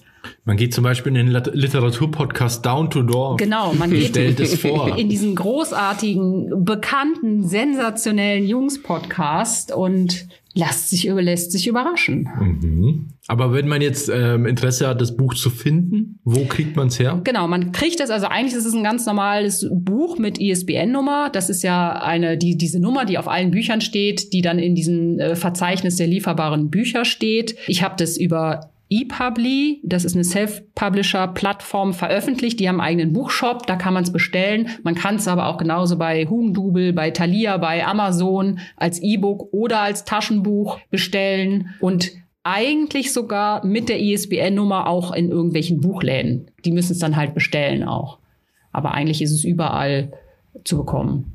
Oder zum Beispiel auf deiner Website, oder? Also auf meiner Website genau, da steht auch noch so ein bisschen was über das Buch drauf und ich habe eben dann die Möglichkeiten verlinkt, wo man es bekommen kann. Wie heißt die Website? ClaudineAdams.com. Gut. Total einfach. Können wir ja, auch wenn äh, Instagram jetzt bei uns nicht so mega abgeht, aber da können wir ja auf jeden Fall irgendwie, wenn wir dürfen, das Buch hochladen. Ja, selbstverständlich. Ich werde ja auch auf jeden Fall euch mit eurem wahnsinnig, habe ich eben übrigens schon, habt ihr noch gar nicht gesehen? Ich hab's schon gesehen, Schon gesehen Ich ne? hab's schon gesehen hab bei Instagram. euch in, in der Story äh, erwähnt, dass ich auf dem Weg zu euch bin. Ah, okay, ich bin äh, leider auf, also ich muss leider sagen, ich bin auf Instagram quasi einmal in der Woche maximal. wenn, wenn bei uns Down to Dorf irgendwas postet. Das ist so. das ist nicht mein ähm, ja, äh, Social Media meiner Wahl irgendwie. Aber ja, da müssen wir gleich mal schauen. Stimmt, du bist, du bist mehr so Twitter unterwegs, ne, oder? Ja. Ich hoffe nicht zum Schaden von Down to Dorf.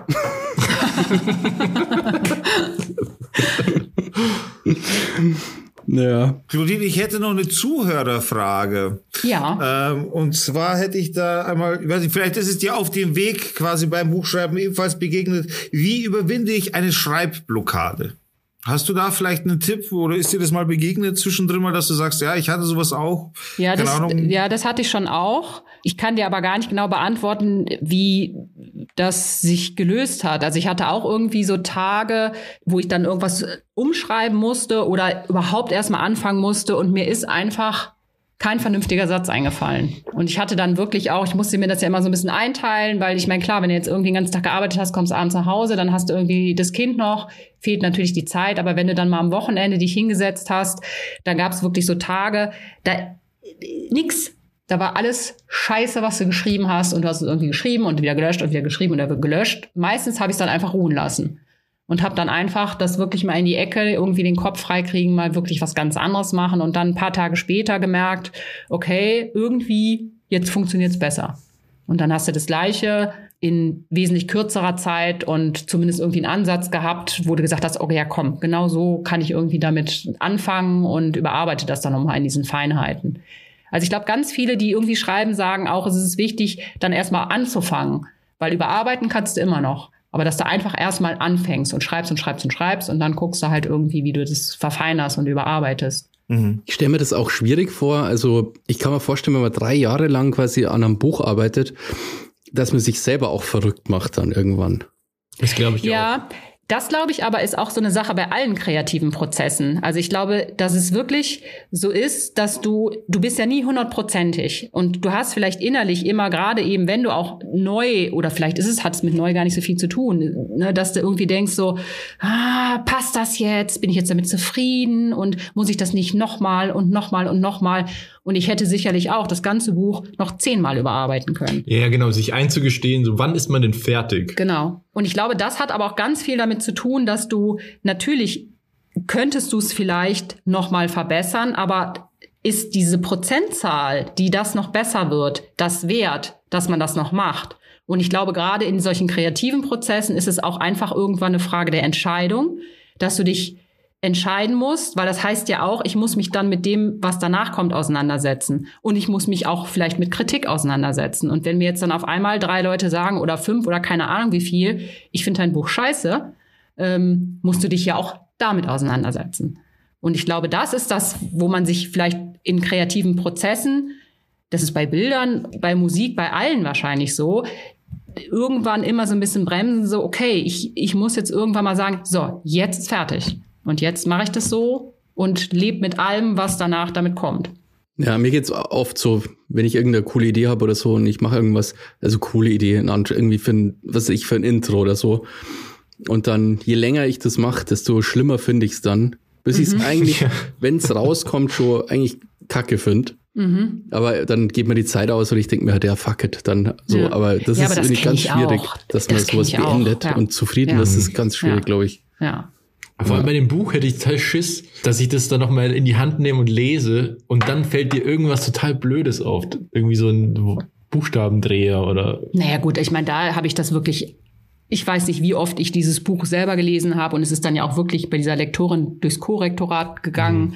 weil das finde ich eben auch peinlich. Also ich meine, natürlich wird da auch vielleicht irgendwo noch, aber wenn das jemand Professionelles mal korrektoriert hat, finde ich, ist man da ja schon so ein bisschen auf der sicheren Seite. Ja, unverbindlich hast du ja falsch geschrieben. ich habe schon total falsch geschrieben, genau. Mensch, die Claudine kriegt's nicht hin. Schon peinlich. Schon peinlich. Von mir noch eine Frage. Du hast ja äh, quasi das alles selber gemacht. Du bist Retoucherin.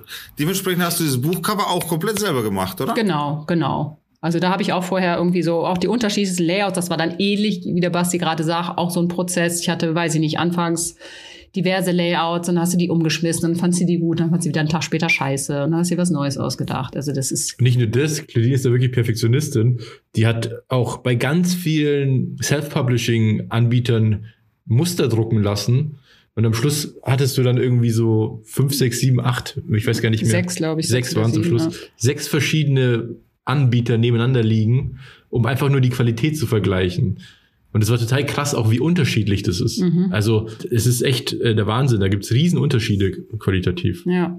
Ja, und ich glaube, das ist halt, ich meine, ich finde gerade Amazon, da kann man ja ganz, ganz leicht äh, im Self-Publishing irgendwas veröffentlichen. Du siehst da ja alles mögliche, Leute, die Notizbücher machen und gibt ja auf YouTube diverse Tutorials, wie man über KDP Geld verdienen kann monatlich, was du da alles machst und wie du in. Was ist KDP?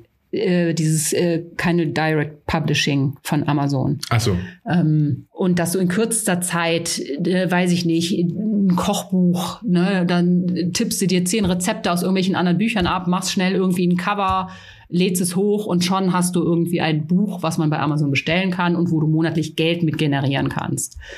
Aber da ist natürlich auch immer die Frage, ist es ja ein Unterschied, ob ich sowas mache, um monatlich Summe XY mir dazu zu verdienen oder ob ich ein Buch schreibe, wo ja auch irgendwie so ein Herzensprojekt dranhängt und dann möchte ich eben auch, dass es vernünftig aussieht. Ja, kann ich absolut nachvollziehen. ja. ja.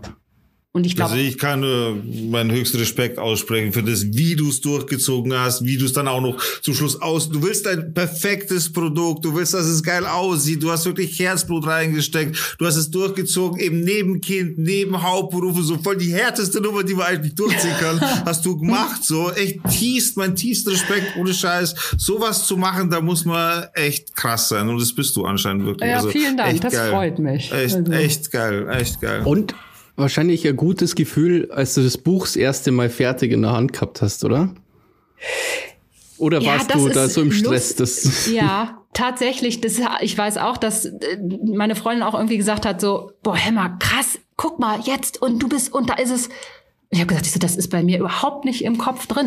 Ich bin irgendwie, stehe so unter Strom und es ist irgendwie, ist es ja nicht fertig. Jetzt musst du dich mit Marketing befassen und allem. Das habe ich überhaupt nicht so empfunden. Ach krass. Ich habe immer darauf gewartet, dass so der Moment kommt, dass du irgendwie sagst so, ja und geil und jetzt und endlich und nee, das, da, da fehlt mir, also zumindest bis jetzt, ich hoffe, das kommt noch so ein bisschen die Perspektive oder der Zugang. Ist ja auch schön, ich meine, das ist ja auch ein Stück deiner Lebensgeschichte, die du ja quasi konserviert hast. Ja. Für immer. Also ich meine, das kann deine Tochter irgendwann mal lesen, wenn, keine Ahnung, Jetzt nicht, aber so in 10, 15 ja. Jahren vielleicht, oder du liest es dann auch noch mal, nimmst du die Hand und dann erinnerst du dich dran und so. Ich finde das cool. Das finde ich aber zum Beispiel auch, ja. aber ich glaube, das ist auch wie mit Fotos oder mit Bildern oder wahrscheinlich auch mit Musik, dass vielleicht auch in zehn Jahren, wenn man in zehn Jahren das liest, man das todespeinlich findet. Kann sein, Kann ja. Das sein. denke ich mir unserem Podcast nach jeder Folge.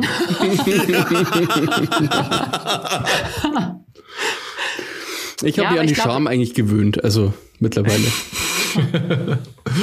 ja, ich glaube, da muss man sich dann auch von frei machen. Ja, also da klar. muss man, glaube ich, dann. Weil sonst kommst du nirgendwo hin. Genau, sonst kommst du einfach nirgendwo hin. Ich find's geil, wenn man einfach einen Fußabdruck hinterlässt. So, das ist so, ich, ich find's mega gut. Äh, ich bin ein Fan davon, von, von sowas.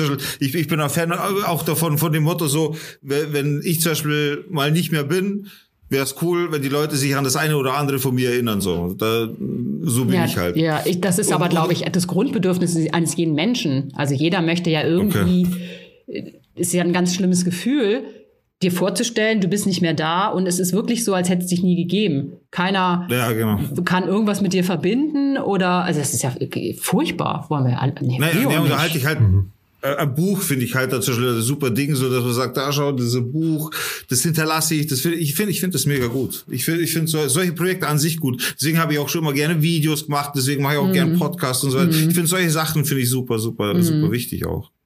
Ist zur Zeit natürlich schwierig, aber hast du ja auch überlegt, irgendwie mal auf eine Messe zu gehen oder so? Oder hast du das schon gemacht? Nee, nee, nee, habe ich in, A, A nicht gemacht. Zurzeit, wie gesagt, natürlich auch schwierig. Und also was ich alles darüber gelesen und recherchiert habe, ist es da mittlerweile eben auch so, dass die so intern mit ihren Terminen untereinander sind, dass du als Self-Publisher unbekannter Art, du kannst dich einfach da hingehen und sagen, hallo, hier, habt ihr Lust, wollt ihr nicht mal eben irgendwie mein Buch lesen oder so. Also ich habe, was du so im Internet liest, von den Prozenten her, wie viel Manuskripteinsendungen es gibt bei Autorenagenturen und bei Verlagen und wie viel davon genommen wird, das ist wirklich frustrierend. Hast du da mal eine Zahl? Ja, ich hatte, ich habe sie aber nicht mehr im Kopf, aber ich weiß nur, ich weiß aber nicht mehr, welcher Verlag das war. Und die haben, oh, was haben die gesagt, oder was eine Autorenagentur, das weiß ich gar nicht mehr so genau, dass die in den, in fünf Jahren weiß ich nicht, haben die vielleicht zwei Bücher von unbekannten, unangeforderten Manuskripten, die eingesendet worden bin, ins Programm genommen. Also mehr nicht. Und Ach, krass, okay. Wenn die irgendwie pro Monat, keine Ahnung, kriegen bestimmt pro Monat 300 Manuskripte irgendwie zugesandt, ist das schon echt erschreckend wenig. Also das heißt, du kannst schon auf eine Messe gehen und dich da einkaufen, dass sie dich ausstellen, aber du kriegst dann einfach nicht die Gelegenheit, mit Verlagen zu sprechen. Genau. Weil die so also beschäftigt ich weiß sind. auch gar nicht, ob du als Self-Publisher selber dir jetzt da irgendwie einen Stand machen kannst, was du machen könntest. Es gibt zum Beispiel auch äh, bei, bei verschiedenen Self-Publisher-Anbietern, die haben dann so Marketingpakete, wenn du das bei denen machst, dann bieten die dir zum Beispiel an, wenn die auf der Messe sind Mhm. mit ihrem, mit ihrer Firma, dass die für Summe XY für dich eine kleine Ecke machen, wo drei Ja. von deinen Büchern ausgestellt werden oder, oder, oder. Sowas. Das gibt's auf Kunstmessen auch. Da gibt's dann Galerien. Ja. Und die haben dann Stände, weil so Stände auf, auf Messen sind immer teuer, egal Genau, bei welcher ja. Messe, das ist ja immer so. Und dann kannst du, wirst du über die Galerie ausgestellt, musst dann aber halt auch was abdrücken, wenn die was verkaufen oder halt eh was zahlen dafür. Ja. Also im Endeffekt es muss man sich immer einkaufen. Ja. Also was so ich im Studium gelernt habe, war so, dass es gewisse Zeitpunkte immer gibt für Bücher, die die Chance auf einen Bestseller halt erhöhen. Nämlich die Zeitpunkte, wo halt keine Bücher verkauft werden. Da gibt es so ein paar Monate, also Ah. Weihnachten zum Beispiel ist halt, da werden ja ganz viele Bücher verkauft, da ist die Chance, einen Bestseller zu. Das heißt, wenn man theoretisch über ganz viel Geld hat, einen Monat nimmt, wo es halt wenig Bücher gibt und dann ganz viele Bücher von sich selber kauft, dann in die Spiegel-Bestsellerliste kommt. Dann musst du aber schon Pam, ganz pam, schön pam. viele kaufen. Ja. Ich glaube, das sind gar nicht, also es gibt eben da Riesenunterschiede. Also so ein paar Monate, da muss man glaube ich, gar nicht so viele verkaufen, dass man Ja, da. aber einen Bestseller sind, Bestseller glaube ich, ab 100.000. Verkauften Exemplaren kommst du in die Bestsellerliste, also Spiegel-Bestsellerliste. Jetzt bei Spiegel wahrscheinlich. Aber es gibt, wie gesagt, es kommt, glaube ich, immer auf den Monat auch ein bisschen. drauf 100.000 an. ist schon ein bisschen viel. 100.000 Wenn ist du schon die selber. Hausnummer. 100.000. Haben Sie das Buch da? Ja. Haben Sie auch noch 100.000 davon da? genau. Du musst ja eine Lagerhalle anmieten. Ja gut, also wir haben ja schon gelernt, meine Geschäftsideen sind meistens nicht so gut. Ähm, ja. Deswegen bin ich ja arm wie eine. Kirchenmaus. Aber kommt schon noch, ja. Du bist ja der, der einzige Bestseller-Autor, der arm geworden ist durch seinen Bestseller. genau, verschuldet. Was ich noch äh, fragen wollte, ist, hast du dir überlegt, das mal als Hörbuch einzulesen? Oder ist dir Ähm. das zu stressig? Nee, zu stressig nicht. So grundsätzlich finde ich das eigentlich eine schöne Idee. Das wäre, glaube ich, so das nächste, was dann auf dem Plan stehen würde, wenn man mal oder wenn man mal so ein bisschen sicherer und ähm, sich ein bisschen mehr damit auskennt, was man jetzt so marketingmäßig noch machen möchte und machen kann, dass man sowas da grundsätzlich finde ich das eigentlich schon. Also ich glaube, das macht Spaß. Ich glaube schon Bock Weil vor allem, wenn das, das- ich finde es immer gut, wenn der Autor das halt selber macht. Und bei so einem Buch, glaube ich, wird das ja auch total gut passen. Ja. Ja, ja, weil es ja auch so persönlich ist. Aber würde man dann, ich bin überhaupt gar kein Hörbuch-User, würde man da nicht Dialo die Dialoge trotzdem im Dialog auch sprechen? Oder spricht man dann beide Stimmen? Nee, das ist ja kein Hörspiel. Also Hörbuch ist einfach nur Vorlesen. ne? Ja. Also, ja, denke ich schon. Ja. Da gibt's ja Unterschiede. Also es werden dann schon Stimmen verstellt manchmal und so. Ja, genau. Aber es werden jetzt nicht Aber- andere Charak also nicht andere Stimmen benutzt, also andere Leute. Also dann nochmal kurz zusammengefasst, Claudine. Unverbindlich heißt das Buch. Es ist zu haben eigentlich überall, wo es Bücher gibt, theoretisch. genau. Und wenn man dich googelt oder auf deine Website geht, Claudine, Claudine, ich buchstabiere es mal, weil manche C. mit C, weil ist ja jetzt nicht der einfachste Name, wie du schon in der Vergangenheit gelernt hast. Ähm, claudineadams.com könntest du in deinem Browser eingeben. Und da findet man auch noch mal ein paar Links, wo man es bestellen kann, auf jeden Genau. Fall. Ja. Da würde sich die Claudine freuen. Und wir uns natürlich auch. Und ich kann es auch nur empfehlen. Da gibt's dann auch noch so ein, also ich habe auch so ein About Me, wo ein bisschen was über mich steht, falls jemand neugierig ist, wer denn überhaupt dahinter steckt, der das alles geschrieben und verzapft hat. Ähm, es gibt auch einen Instagram-Account von dir. Genau. ClaudineAdams.2018. Okay. Ja, mit dem Code Down to Dorf äh, kriegt das Buch 10% teurer. Ist eine Marge noch drin. Ja. Nee, also es ist auf jeden Fall eine gute Investition, sehr unterhaltsam und äh, einfach ein Buch auch, was so Zeitgeschichte ist, finde ich, weil es einfach auch so viele Leute betrifft. Leute lernen sich online kennen, vor allem jetzt in den letzten zwei Jahren, glaube ich, so mehr denn je. Aber das stimmt, so aus, aus dieser Perspektive habe ich das noch gar nicht gesehen. Also wir wissen ja alle nicht, was ist irgendwie so in 30, äh, 40 Jahren oder so weiter. Wie lernen sich da die Menschen kennen? Oder ist das dann vielleicht was, Metaverse.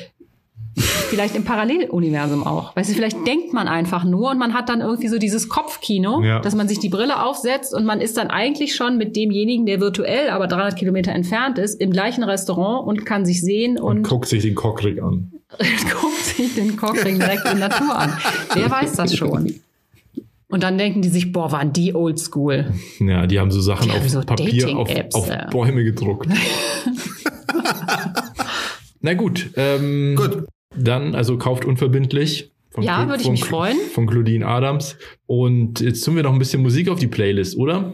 Ja, lass uns kurz Musik machen und dann würde ich sagen, äh, äh, nicht gleich wegschalten, die Claudine. Claudine, wenn du noch Lust hast, könntest du uns Ja, vielleicht das noch mache ein ich, Stück gerne. Perfekt. Die Claudine liest klar, quasi noch ein bisschen was aus ihrem äh, Buch vor. Dementsprechend könnt ihr euch auch ein bisschen Bild machen. Wir machen jetzt kurz Musikwünsche. Claudine, hast du auch einen Musikwunsch mitgebracht? Ja, habe ich. Das habe ich dem Robert schon. Ähm, Das musst du mir sagen. ach, das muss ich dir sagen. Die okay. Leute müssen es auch hören. Okay, also das Lied heißt Because You Love Me from from. Komm. das musst du bitte drin lassen. From. Ich weiß tatsächlich nicht, wie man sie ausspricht. Von Cass, Äh, Cass. Hawkins. Hawkins. Schreibt sich auf jeden Fall K-A-Z. Mhm. Hawkins. Okay. Kommt auf Sound to Dorf bei Spotify. Dann wünsche ich mir, ähm, ich habe das heute gehört und ich bin einfach Fan. Deswegen das zweite Lied von Nirvana, Breed, auf Sound to Dorf. Mhm. Okay. Digga. Und ich hätte gerne, ich weiß aber nicht, wie, wie man den, also pass auf, es ist so, es ist von Gentleman und Sido, schöner Tag. Ich hoffe, das ist da. Jo. Das haben wir Ja, auch. perfekt. Kommt auf die Playlist. Nice, nice. Auf welche Playlist kommt denn das Ganze eigentlich? Wie, wie wir schon vor einer Minute zweimal gesagt haben, Sound to Dorf. Sound to Dorf, oh mein Gott, es ist die. Sound to Dorf Playlist. Die ist doch mittlerweile bestimmt auch, wie lang ist mittlerweile die Sound to Dorf Playlist? Die ist mittlerweile schon 10 Stunden und 18 Minuten lang So und wird lang jetzt schon? gleich noch länger, weil ich jetzt auch noch ein Lied drauf tue. Ich muss noch mal gucken, wie es heißt. Achso, das ist, jetzt habe ich auf Sound to Dorf geschaut, was ich auf Sound to Dorf tun will. Gibt es da eigentlich ein Limit, wie lang so eine Playlist sein kann? Ich glaube, auf jeden Fall habt ihr noch ein bisschen Luft nach oben. Aber 10 Stunden, damit Zehn kann man schon eine Stunden Party schon, feiern. Kannst du schon, ja. Wir haben damit auch schon Party gefeiert. Ja, dann machen wir mal wieder was, was drauf, was die Leute ein bisschen runterholt. Und zwar auch wieder von Max Richter, Dream 3. Ach, der Maxel. Das ist ein sehr entspanntes Lied. Nicht immer so wilde Rockmusik. Okay, dann haben wir die Playlist bespielt. Und dann verabschieden wir uns schon mal, aber bleibt dran, weil die Claudine liest jetzt eben noch mal vor aus einem Kapitel, um euch ein bisschen heiß zu machen. Und wir sagen schon mal Tschüss und wir hören uns nächste Woche wieder, Wenn es wieder heißt, Down, Down to Dorf. Dorf. Dorf. Okay, also das ist jetzt ein Auszug aus einem Kapitel, das heißt M aus Münchhausen. Nach den ersten oberflächlichen Chats, die alle schnell wieder versiegten, stieß ich auf M. Anfang 40, kurze Haare, ein wenig ergraut, schlank, Hoodie mit locker sitzender Jeans. Mir gefiel sein Style. Seine hellen Augen strahlten etwas Freundliches aus. Sein Lächeln wirkte leicht verunsichert, das ließ ihn aber authentisch wirken. Nach kurzem Zögern und Überlegen schrieb ich ihn an. Schließlich war ich dafür dort. Es ergab sich schnell eine intensivere Kommunikation und kurze Zeit später waren wir uns einig, dass wir uns daten wollten. M schlug die darauffolgende Woche vor, wollte vorher aber gerne mit mir telefonieren. Der Gedanke daran löste Unbehagen in mir aus. Ich sträubte mich innerlich dagegen. Trotzdem ließ ich mich darauf ein. Verlass ruhig mal deine Komfortzone, Emma, sei offen für Neues, flüsterte mein Kopf meinem sich sträubenden Bauch zu. Seine Stimme war höher als erwartet, jedoch nicht unsympathisch oder unmännlich. Und nach ein paar holprigen ersten Sätzen ergab sich tatsächlich ein Gespräch. Er erzählte von seinem Job, der ihn nervte und langweilte, von seiner Leidenschaft für Mallorca, das mehr zu bieten hat als Sangria-Eimer, dass er nicht der Internettyp sei und sich bei diesen Dating-Apps bald wieder abmelden würde. Schräge Begegnungen kannten wir beide schon. Wir schafften es, fast 20 Minuten mehr oder weniger pausenfrei zu sprechen. Dann hatte ich genug Input und er schätzungsweise auch. Mit einem leichten Hochgefühl ging ich schlafen. In den nächsten Tagen schrieben wir immer häufiger. Morgens beim Aufstehen bekam ich die ersten Nachrichten, verteilt über den Tag immer wieder kleine Bemerkungen oder Fragen. Hatte ich keine Zeit zu antworten und war im Stress, dauerte es nicht lange, bis er nachhakte und fragte, ob ich untergetaucht sei. Zunächst irritierte und nervte mich das. Ich mag es nicht, wenn mir jemand erneut auffordernd schreibt, sobald ich seinem Aufmerksamkeitsdefizitsyndrom nicht augenblicklich nachkomme. Er hielt es nicht aus, wenn er schrieb und ich nicht direkt antwortete. Damit meine ich Stunden, nicht Tage. Er fragte immer zügig nach, ob ich in den Urlaub abgedampft, ob ich verschollen sei oder ob ich ein Date hätte. Aber er war nie zickig oder am nächsten Tag beleidigt, wenn ich das ignoriert habe. So gab ich dem nicht so viele Bedeutung. Wir haben schließlich alle unsere Macken. Irgendwie gelang es ihm, dass ich mich schnell daran gewöhnte, ständig mit ihm zu schreiben. Und bald freute ich mich sogar darüber. Endlich geschah mal etwas Neues, Spannenderes in meinem Leben. Endlich mal am Licht am Ende des Tunnels. Hoffentlich kein mickriges Teelicht. Oft betonte er, dass er das Leben genießen wolle, dass er nichts erwarte, es für ihn nicht wichtig sei, was ein Mensch besäße, sondern dass er das Herz am rechten Fleck hätte und ehrlich sei. Er schien alles andere als oberflächlich und wurde für mich immer interessanter. Zwei Wochen später hatten wir endlich einen Termin gefunden, an dem wir beide Zeit hatten. Am kommenden Samstagabend wollten wir uns in München treffen. An diesem Morgen schlief ich aus und schaltete erst gegen halb zehn den Flugmodus meines Handys aus. Direkt ploppte die erste Nachricht von ihm rein, zusätzlich zu denen, die ich abends nicht mehr gesehen hatte. Sowas wie, was denn da los? Bestimmt ein Date. 6.39 Uhr. Guten Morgen, alles fein bei dir? 9.44 Uhr. Äh, ja, und selber? 10.01 Uhr, alles fein. 11.25 Uhr. Oh nein, jetzt sitze ich gerade im Auto Richtung Würzburg. What? Willst du mich verarschen? Da mir sofort klar war, worauf das gerade hinauslief, stellte ich mich zunächst blöd und ging nicht auf dieses bescheuerte Oh, habe ich ja total vergessen Spiel ein. Wollten wir uns heute Abend nicht treffen? hakte er nach. Ja, du Arsch, und ich glaube dir kein Stück, dass du das vergessen hast, dröhnte es in meinem Kopf und Bauch. Ähm, ja, du müsstest mir mal sagen, wo und wann. Äh, können wir das bitte auf morgen verschieben? Wir machen eine spontane Geburtstagsüberraschung für einen Freund in Würzburg. Wie blöd von mir. Nee, da kann ich nicht. Ich habe das jetzt so organisiert, dass meine Tochter heute bei ihrem Vater ist. Daraufhin kehrte Stille ein. Ich war sauer, mich ärgerte diese Wendung meines Samstags.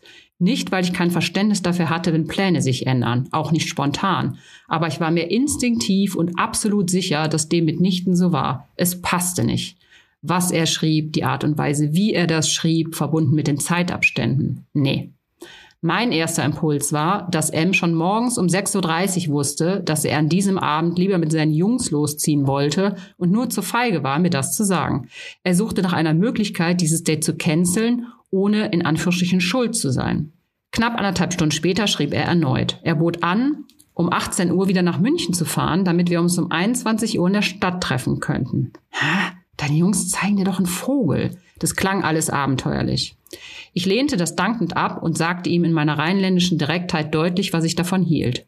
Daraufhin wäre er total beleidigt. Sowas würde er nie machen. Was ich ihm unterstellen würde, sich so eine komplizierte Ausrede einfallen zu lassen. Und überhaupt, er sei ein Mensch, dem Ehrlichkeit sehr wichtig wäre. Der hätte ich mir ein feines Bild von ihm gemacht. Ein kleiner Teil in mir schlug immer noch Alarm. Manchmal trifft man so sehr ins Schwarze und überrascht sein Gegenüber mit einer Konfrontation, dass diesem nichts anderes übrig zu bleiben scheint, als um sich zu schnappen und zu beißen. Der andere Teil in mir wollte aber nicht überreagieren, und nachdem er sich entschuldigt hatte, gewann mein Harmoniebedürfnis. Wir einigten uns auf einen zweiten Versuch. Ich wollte das einfach vergessen. Unser neues Date planten wir eine Woche später. Bis dahin schrieben wir wieder gewohnt viel und regelmäßig, tauschten Fotos aus und ich war gespannt, was für ein Mensch mir an diesem Abend begegnen würde. Als ich an dem Tag unseres Dates Feierabend hatte, machte ich mich auf den Weg Richtung Franzosenviertel. Meine Kollegin und Freundin Anne begleitete mich ein Stück. Wir schlenderten die Straße entlang und mutmaßten darüber, was mich wohl erwarten würde. Kurz hätte ich am liebsten gekniffen. Ich war nervös. Am Bordeauxplatz sprang die Ampel auf Rot. Vertieft in unser Gespräch blieben wir stehen und warteten auf Grün. Mitten im Satz verstummte N plötzlich, als von rechts ein hochgewachsener, schlanker Mann über die Straße ging, der sich schnellen, aber federnden Schrittes in Richtung meines Treffpunkts bewegte. Er wippte hoch und runter bei jedem Schritt, als wollte er etwas Imaginäres über sich erreichen oder als liefe er auf einem Trampolin. Unser Blick blieb an ihm hängen, folgte ihm, wie er zügig davonfederte. Ich habe noch nie jemanden so gehen sehen, staunte Anne und unterdrückte ihren spontanen Drang zu lachen. Hey je, ich auch nicht, stimmte ich ihr innerlich zu. Meinst du, das ist er? Sein Gesicht konnten wir nicht erkennen. Hm, gut möglich, pflichtete ich ihr bei. Innerlich war ich mir fast sicher. Style, Haare, Größe und Richtung stimmten. Na, das kann ja was geben. Eine Ampelphase später verabschiedete ich mich von N und lief nun alleine weiter. Es war nicht mehr weit bis zum Lokal. Als ich um die letzte Ecke bog, sah ich von weitem einen großen, schlanken Mann davor stehen, der ganz offensichtlich auf jemanden wartete. Die Hände in den Jackentaschen vergraben, trat er leicht nervös von einem Fuß auf den anderen. Verborgen im Halbdunklen konnte ich ihn nicht gut erkennen. Komm schon, geh einen Schritt nach vorne unter die Lampe, murmelte ich vor mich hin. Plötzlich blickte er auf und als hätte er mich gehört, ging er einen Schritt nach vorne. Fuck, er ist es, tatsächlich. Von seinem Gesicht sah ich immer noch nicht viel. Ich ging langsam auf ihn zu, er sah mich kommen und als wir uns erkannten, lächelte er mich an. Ich konnte ihm seine Erleichterung an seinem Gesicht ablesen. Auch ich atmete tief aus. Also Emma, Wipper hin oder her, zumindest sieht er so aus wie auf seinen Fotos. Hey Emma, freut mich, ich bin M, begrüßte er mich leicht verunsichert. Ja, hi M, freut mich auch. Flüchtig umarmte ich ihn zur Begrüßung. Wartest du schon lange? Nee, ich bin auch eben erst gekommen. Sollen wir reingehen? Ich drehte mich um und ging vor. Als ich die Eingangstür öffnete, schlug mir eine Wand aus Wärme und schlechter Luft entgegen. Aus den Boxen dröhnte Antenne Bayern. Es roch nach Frittierfett, Einheitsküche und Langeweile. Vorsorglich hatte ich schon gegessen. Wir gingen weiter zur Bar. M fragte nach einem Tisch für uns. Dort angekommen, zog er seine Jacke aus, hängte sie hinter sich an den Stuhl, setzte sich und verschränkte die Arme auf den Tisch. Nervös wechselte er schnell seine Position, stützte sein Kinn auf seine Hände, betrachtete mich, wechselte wieder seine Position. Die Chemie zwischen zwei Menschen lässt sich nicht vorhersagen und ist doch das Zünglein an der Waage. Sie lässt nicht mit sich verhandeln. Mein Körper ist ein empfindlicher Seismograph, der sie erfasst, der die feinsten Schwingungen wahrnimmt und sie in ein Gefühl transformiert. Verheißungsvoll oder desillusionierend. Und jetzt war sie da, die Realität, und er saß dort, keine 70 Zentimeter von mir entfernt. Er schaute mir in die Augen und ich merkte, dass mich nur ein Fremder ansah. Ich hatte vorher keine klare Vorstellung davon, wie er sich bewegte, wie er roch oder was das alles in mir auslösen würde. Und doch passte die Realität nicht hinein. Die Chemie hatte entschieden. Ich griff nach der Karte, gab vor, sie zu studieren, fragte nebenbei nach seinem Arbeitstag und beobachtete ihn gleichzeitig. Die kleinen Lachfalten um seine Augen gefielen mir aber sein leicht verkniffener Mund lud mich nicht ein, ihn zu küssen. Mit fahrigen Bewegungen schnappte er sich ebenfalls die Karte, las mir daraus vor, machte schlichte Witze über die Namen der zahlreichen Cocktails. Aber zumindest konnten wir so die anfängliche Scheu überspielen. Schließlich bestellten wir Getränke und gaben beide zu, dass es merkwürdig sei. Er sah mich musternd an und gestand überraschend, dass er mich niemals angesprochen hätte, wenn wir uns so begegnet wären. Ah, bitte? Na, danke auch. Dieser Gedanke spiegelte wohl mein Gesicht wider, und er schob eilig hinterher, dass er sich schlichtweg nicht getraut hätte. Gut. Ist jetzt auf den ersten Blick ein Kompliment an meine Attraktivität, wirft aber auf den zweiten Blick auch die eine oder andere Frage an mich selbst auf. Zumal ich tatsächlich nicht zu den Frauen gehöre, die von Männern angesprochen werden. Die paar Mal in meinem Leben kann ich an einer Hand abzählen. Ich habe das immer auf mein nicht ausreichendes Äußeres geschoben. Diskussionen von zwei meiner männlichen Kollegen förderten nicht gerade mein Selbstbewusstsein. Die ließen sich schon einmal gerne darüber aus, wie stressig es ist, mit einer attraktiven und hübschen Frau auszugehen, weil sie ständig von Kerlen angesprochen und angemacht wird. Ist mir noch nie passiert. Ergo bin ich wohl nicht attraktiv genug. Aber das ist ein anderes Thema. Nach weiterem Austausch von Höflichkeiten und Oberflächlichkeiten entspannte ich mich von Minute zu Minute mehr. Unsere Gespräche wurden langsam persönlicher. Wir erzählten von bisherigen Beziehungen, von Ups und Downs. Wie lange bist du schon Single? fragte ich ihn. Ah, puh, ich glaube seit neun Monaten. Wir waren zwei Jahre zusammen, aber irgendwie, es hat einfach nicht mehr geklappt. Zwei Stunden später schob er ein, langsam loszumüssen, was mir sehr recht war. Wir zahlten jeder unsere Drinks und verließen das Lokal.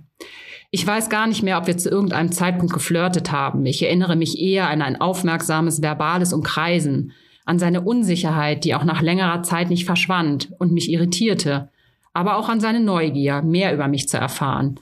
Alles im Allen waren es zwei Stunden, die Spaß machten. Zwar hatte die Chemie zwischen uns meiner digitalen Vorstellung den Mittelfinger gezeigt, aber doch war er mir sympathisch. Zum Abschied nahmen wir uns kurz in den Arm, gaben uns das obligatorische Abschiedsküsschen und ich war fein damit. Er schrieb mir schon auf dem Nachhauseweg, dass ihm der Abend gefallen hätte. Prima. Zufrieden und gespannt auf ein Wiedersehen fuhr ich nach Hause. M kam ursprünglich aus Hannover, wo seine Mutter noch lebte. In regelmäßigen Abständen besuchte er sie und seine alten Kumpels. Von dort schrieb er mir ebenso oft dass er mit seinen Jungs abhinge, wie anstrengend alles sei, der viele Alkohol, die Feierei und überhaupt, er sei froh, wenn er wieder in München sei. Eine Woche vor Ostern flog er erneut hoch. Schon wieder? Hm. Ich erinnere mich noch genau an einen Moment, in dem mein Bauchgefühl diffus grummelte. Ich fand es merkwürdig, dass er ohne einen erkennbaren Grund so kurz hintereinander hinflog. Ostern besuchte er sowieso seine Mutter. Nach allem, was er über seine Familie und alten Freunde erzählt hatte, kam es mir unsinnig vor. So nah schienen sie ihm nicht zu sein, der Kontakt eher oberflächlich. Aber das Osterwochenende kam und wieder flog er nach Hannover. In die Provinz nannte er es immer. Und der viele Alkohol und seine Jungs stressten ihn erneut. Oh, fahr heute Abend wieder los. Verstehe. Darfst du überhaupt schon ans Steuer nach so viel Feierei? Ich bin ja schon übers Netz nicht mehr nüchtern bei der Alkoholmenge. Oh, ich denke, später geht's wieder. Boah, bin ich froh, wenn ich wieder im Süden bin.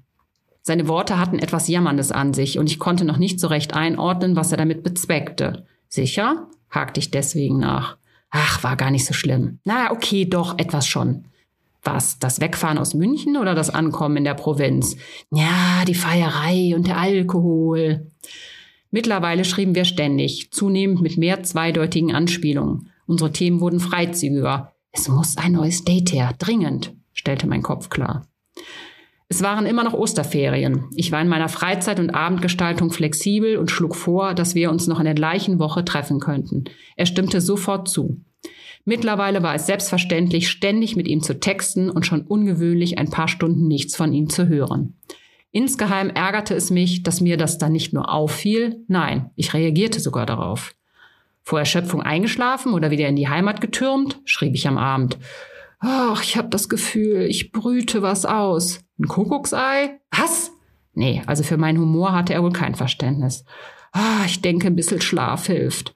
Schon wieder stellte er dieses Gewinsel so bestont zur Schau. Klang komisch, zu gewollt, zu absichtlich. Ja, bestimmt, pflichtete ich ihm trotzdem bei. Männerschnupfen, hackte er nach. Na, das wäre ja geradezu fatal. Na, schlaf mal gut und gute Besserung. Der nächste Morgen. Guten Morgen, Emma. Ich gehe jetzt erstmal zum Doc.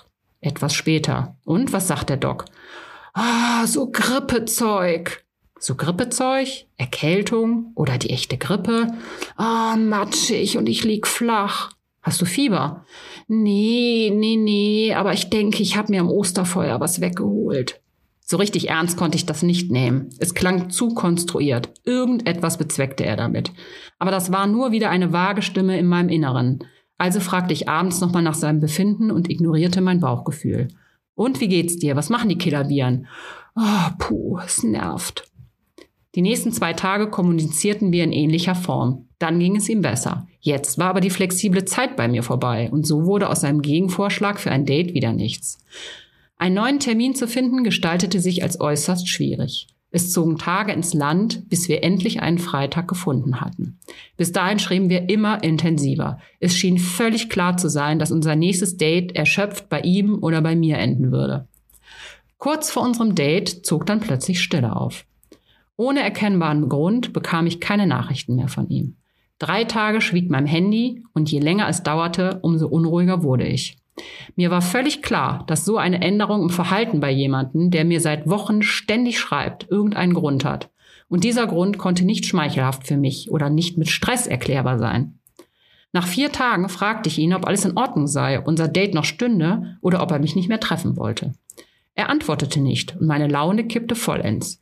Eine Mischung aus völlig unangebrachter Verlustangst und Enttäuschung. Zusätzlich breiteten sich Wut und Ärger in mir aus. Ich kam nicht umhin, ihm nochmal zu schreiben und diesmal direkt zu fragen, was passiert und ob er mittlerweile anderweitig liiert sei. Weißt du, ähm, wenn du mit deiner Ex wieder zusammen bist oder sonst wie liiert, dann sag mir das doch bitte. Aber plötzlich einfach ignoriert zu werden und nicht zu wissen, warum, beziehungsweise was los ist oder ob ich irgendwas falsch gemacht habe, fühlt sich für mich ziemlich beschissen an und ist verletzend. Das wolltest du im umgekehrten Fall vielleicht auch nicht.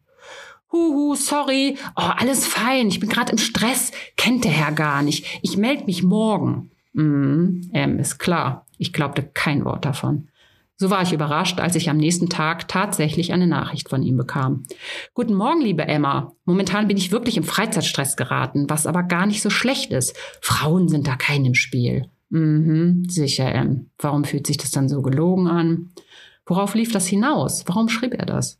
Kurz war ich geneigt, ihm zu glauben, aber das Knurren in meinem Bauch ließ es nicht zu und forderte mich auf, nachzuhaken. Hm, und warum kannst du da nicht kurz antworten? Ach, ich denke, vielleicht soll es da nicht sein. What? Was ist denn das für ein blöder Spruch? Ich verstand ihn nicht mal. Ich wusste aber, dass ich es dringend verstehen musste, um damit konstruktiv für mich umzugehen. Ähm, sollen wir vielleicht mal telefonieren? schlug ich ihm vor. Ja, in Ordnung, willigte er ein. Seine Reaktion beschwichtigte mich, stellte sich aber als Masche raus. Die nächsten Tage kam ihm immer irgendetwas dazwischen. Mir jedoch ließ es keine Ruhe. Ich geriet in einen Sog voller Gedanken und schlechter Laune und suchte die Schuld bei mir. Irgendetwas musste ich unternehmen. Leider waren meine Möglichkeiten sehr begrenzt. Man kann keinen Menschen der Welt davon überzeugen, einem das so nötige Gespräch der Klärung zu gewähren, wenn dieser das nicht will. Keine Chance. So sehr man es braucht, so sehr man es sich wünscht, so wenig Grund es für eine Verweigerung gibt, außer die eigene Feigheit und der Egoismus. Irgendetwas bewog mich, mich an meinen Schreibtisch zu setzen. Wahrscheinlich war ich nicht mehr bereit, mich mit Schweigen und Nicht-Verstehen zufrieden zu geben. Ich wollte aktiv werden.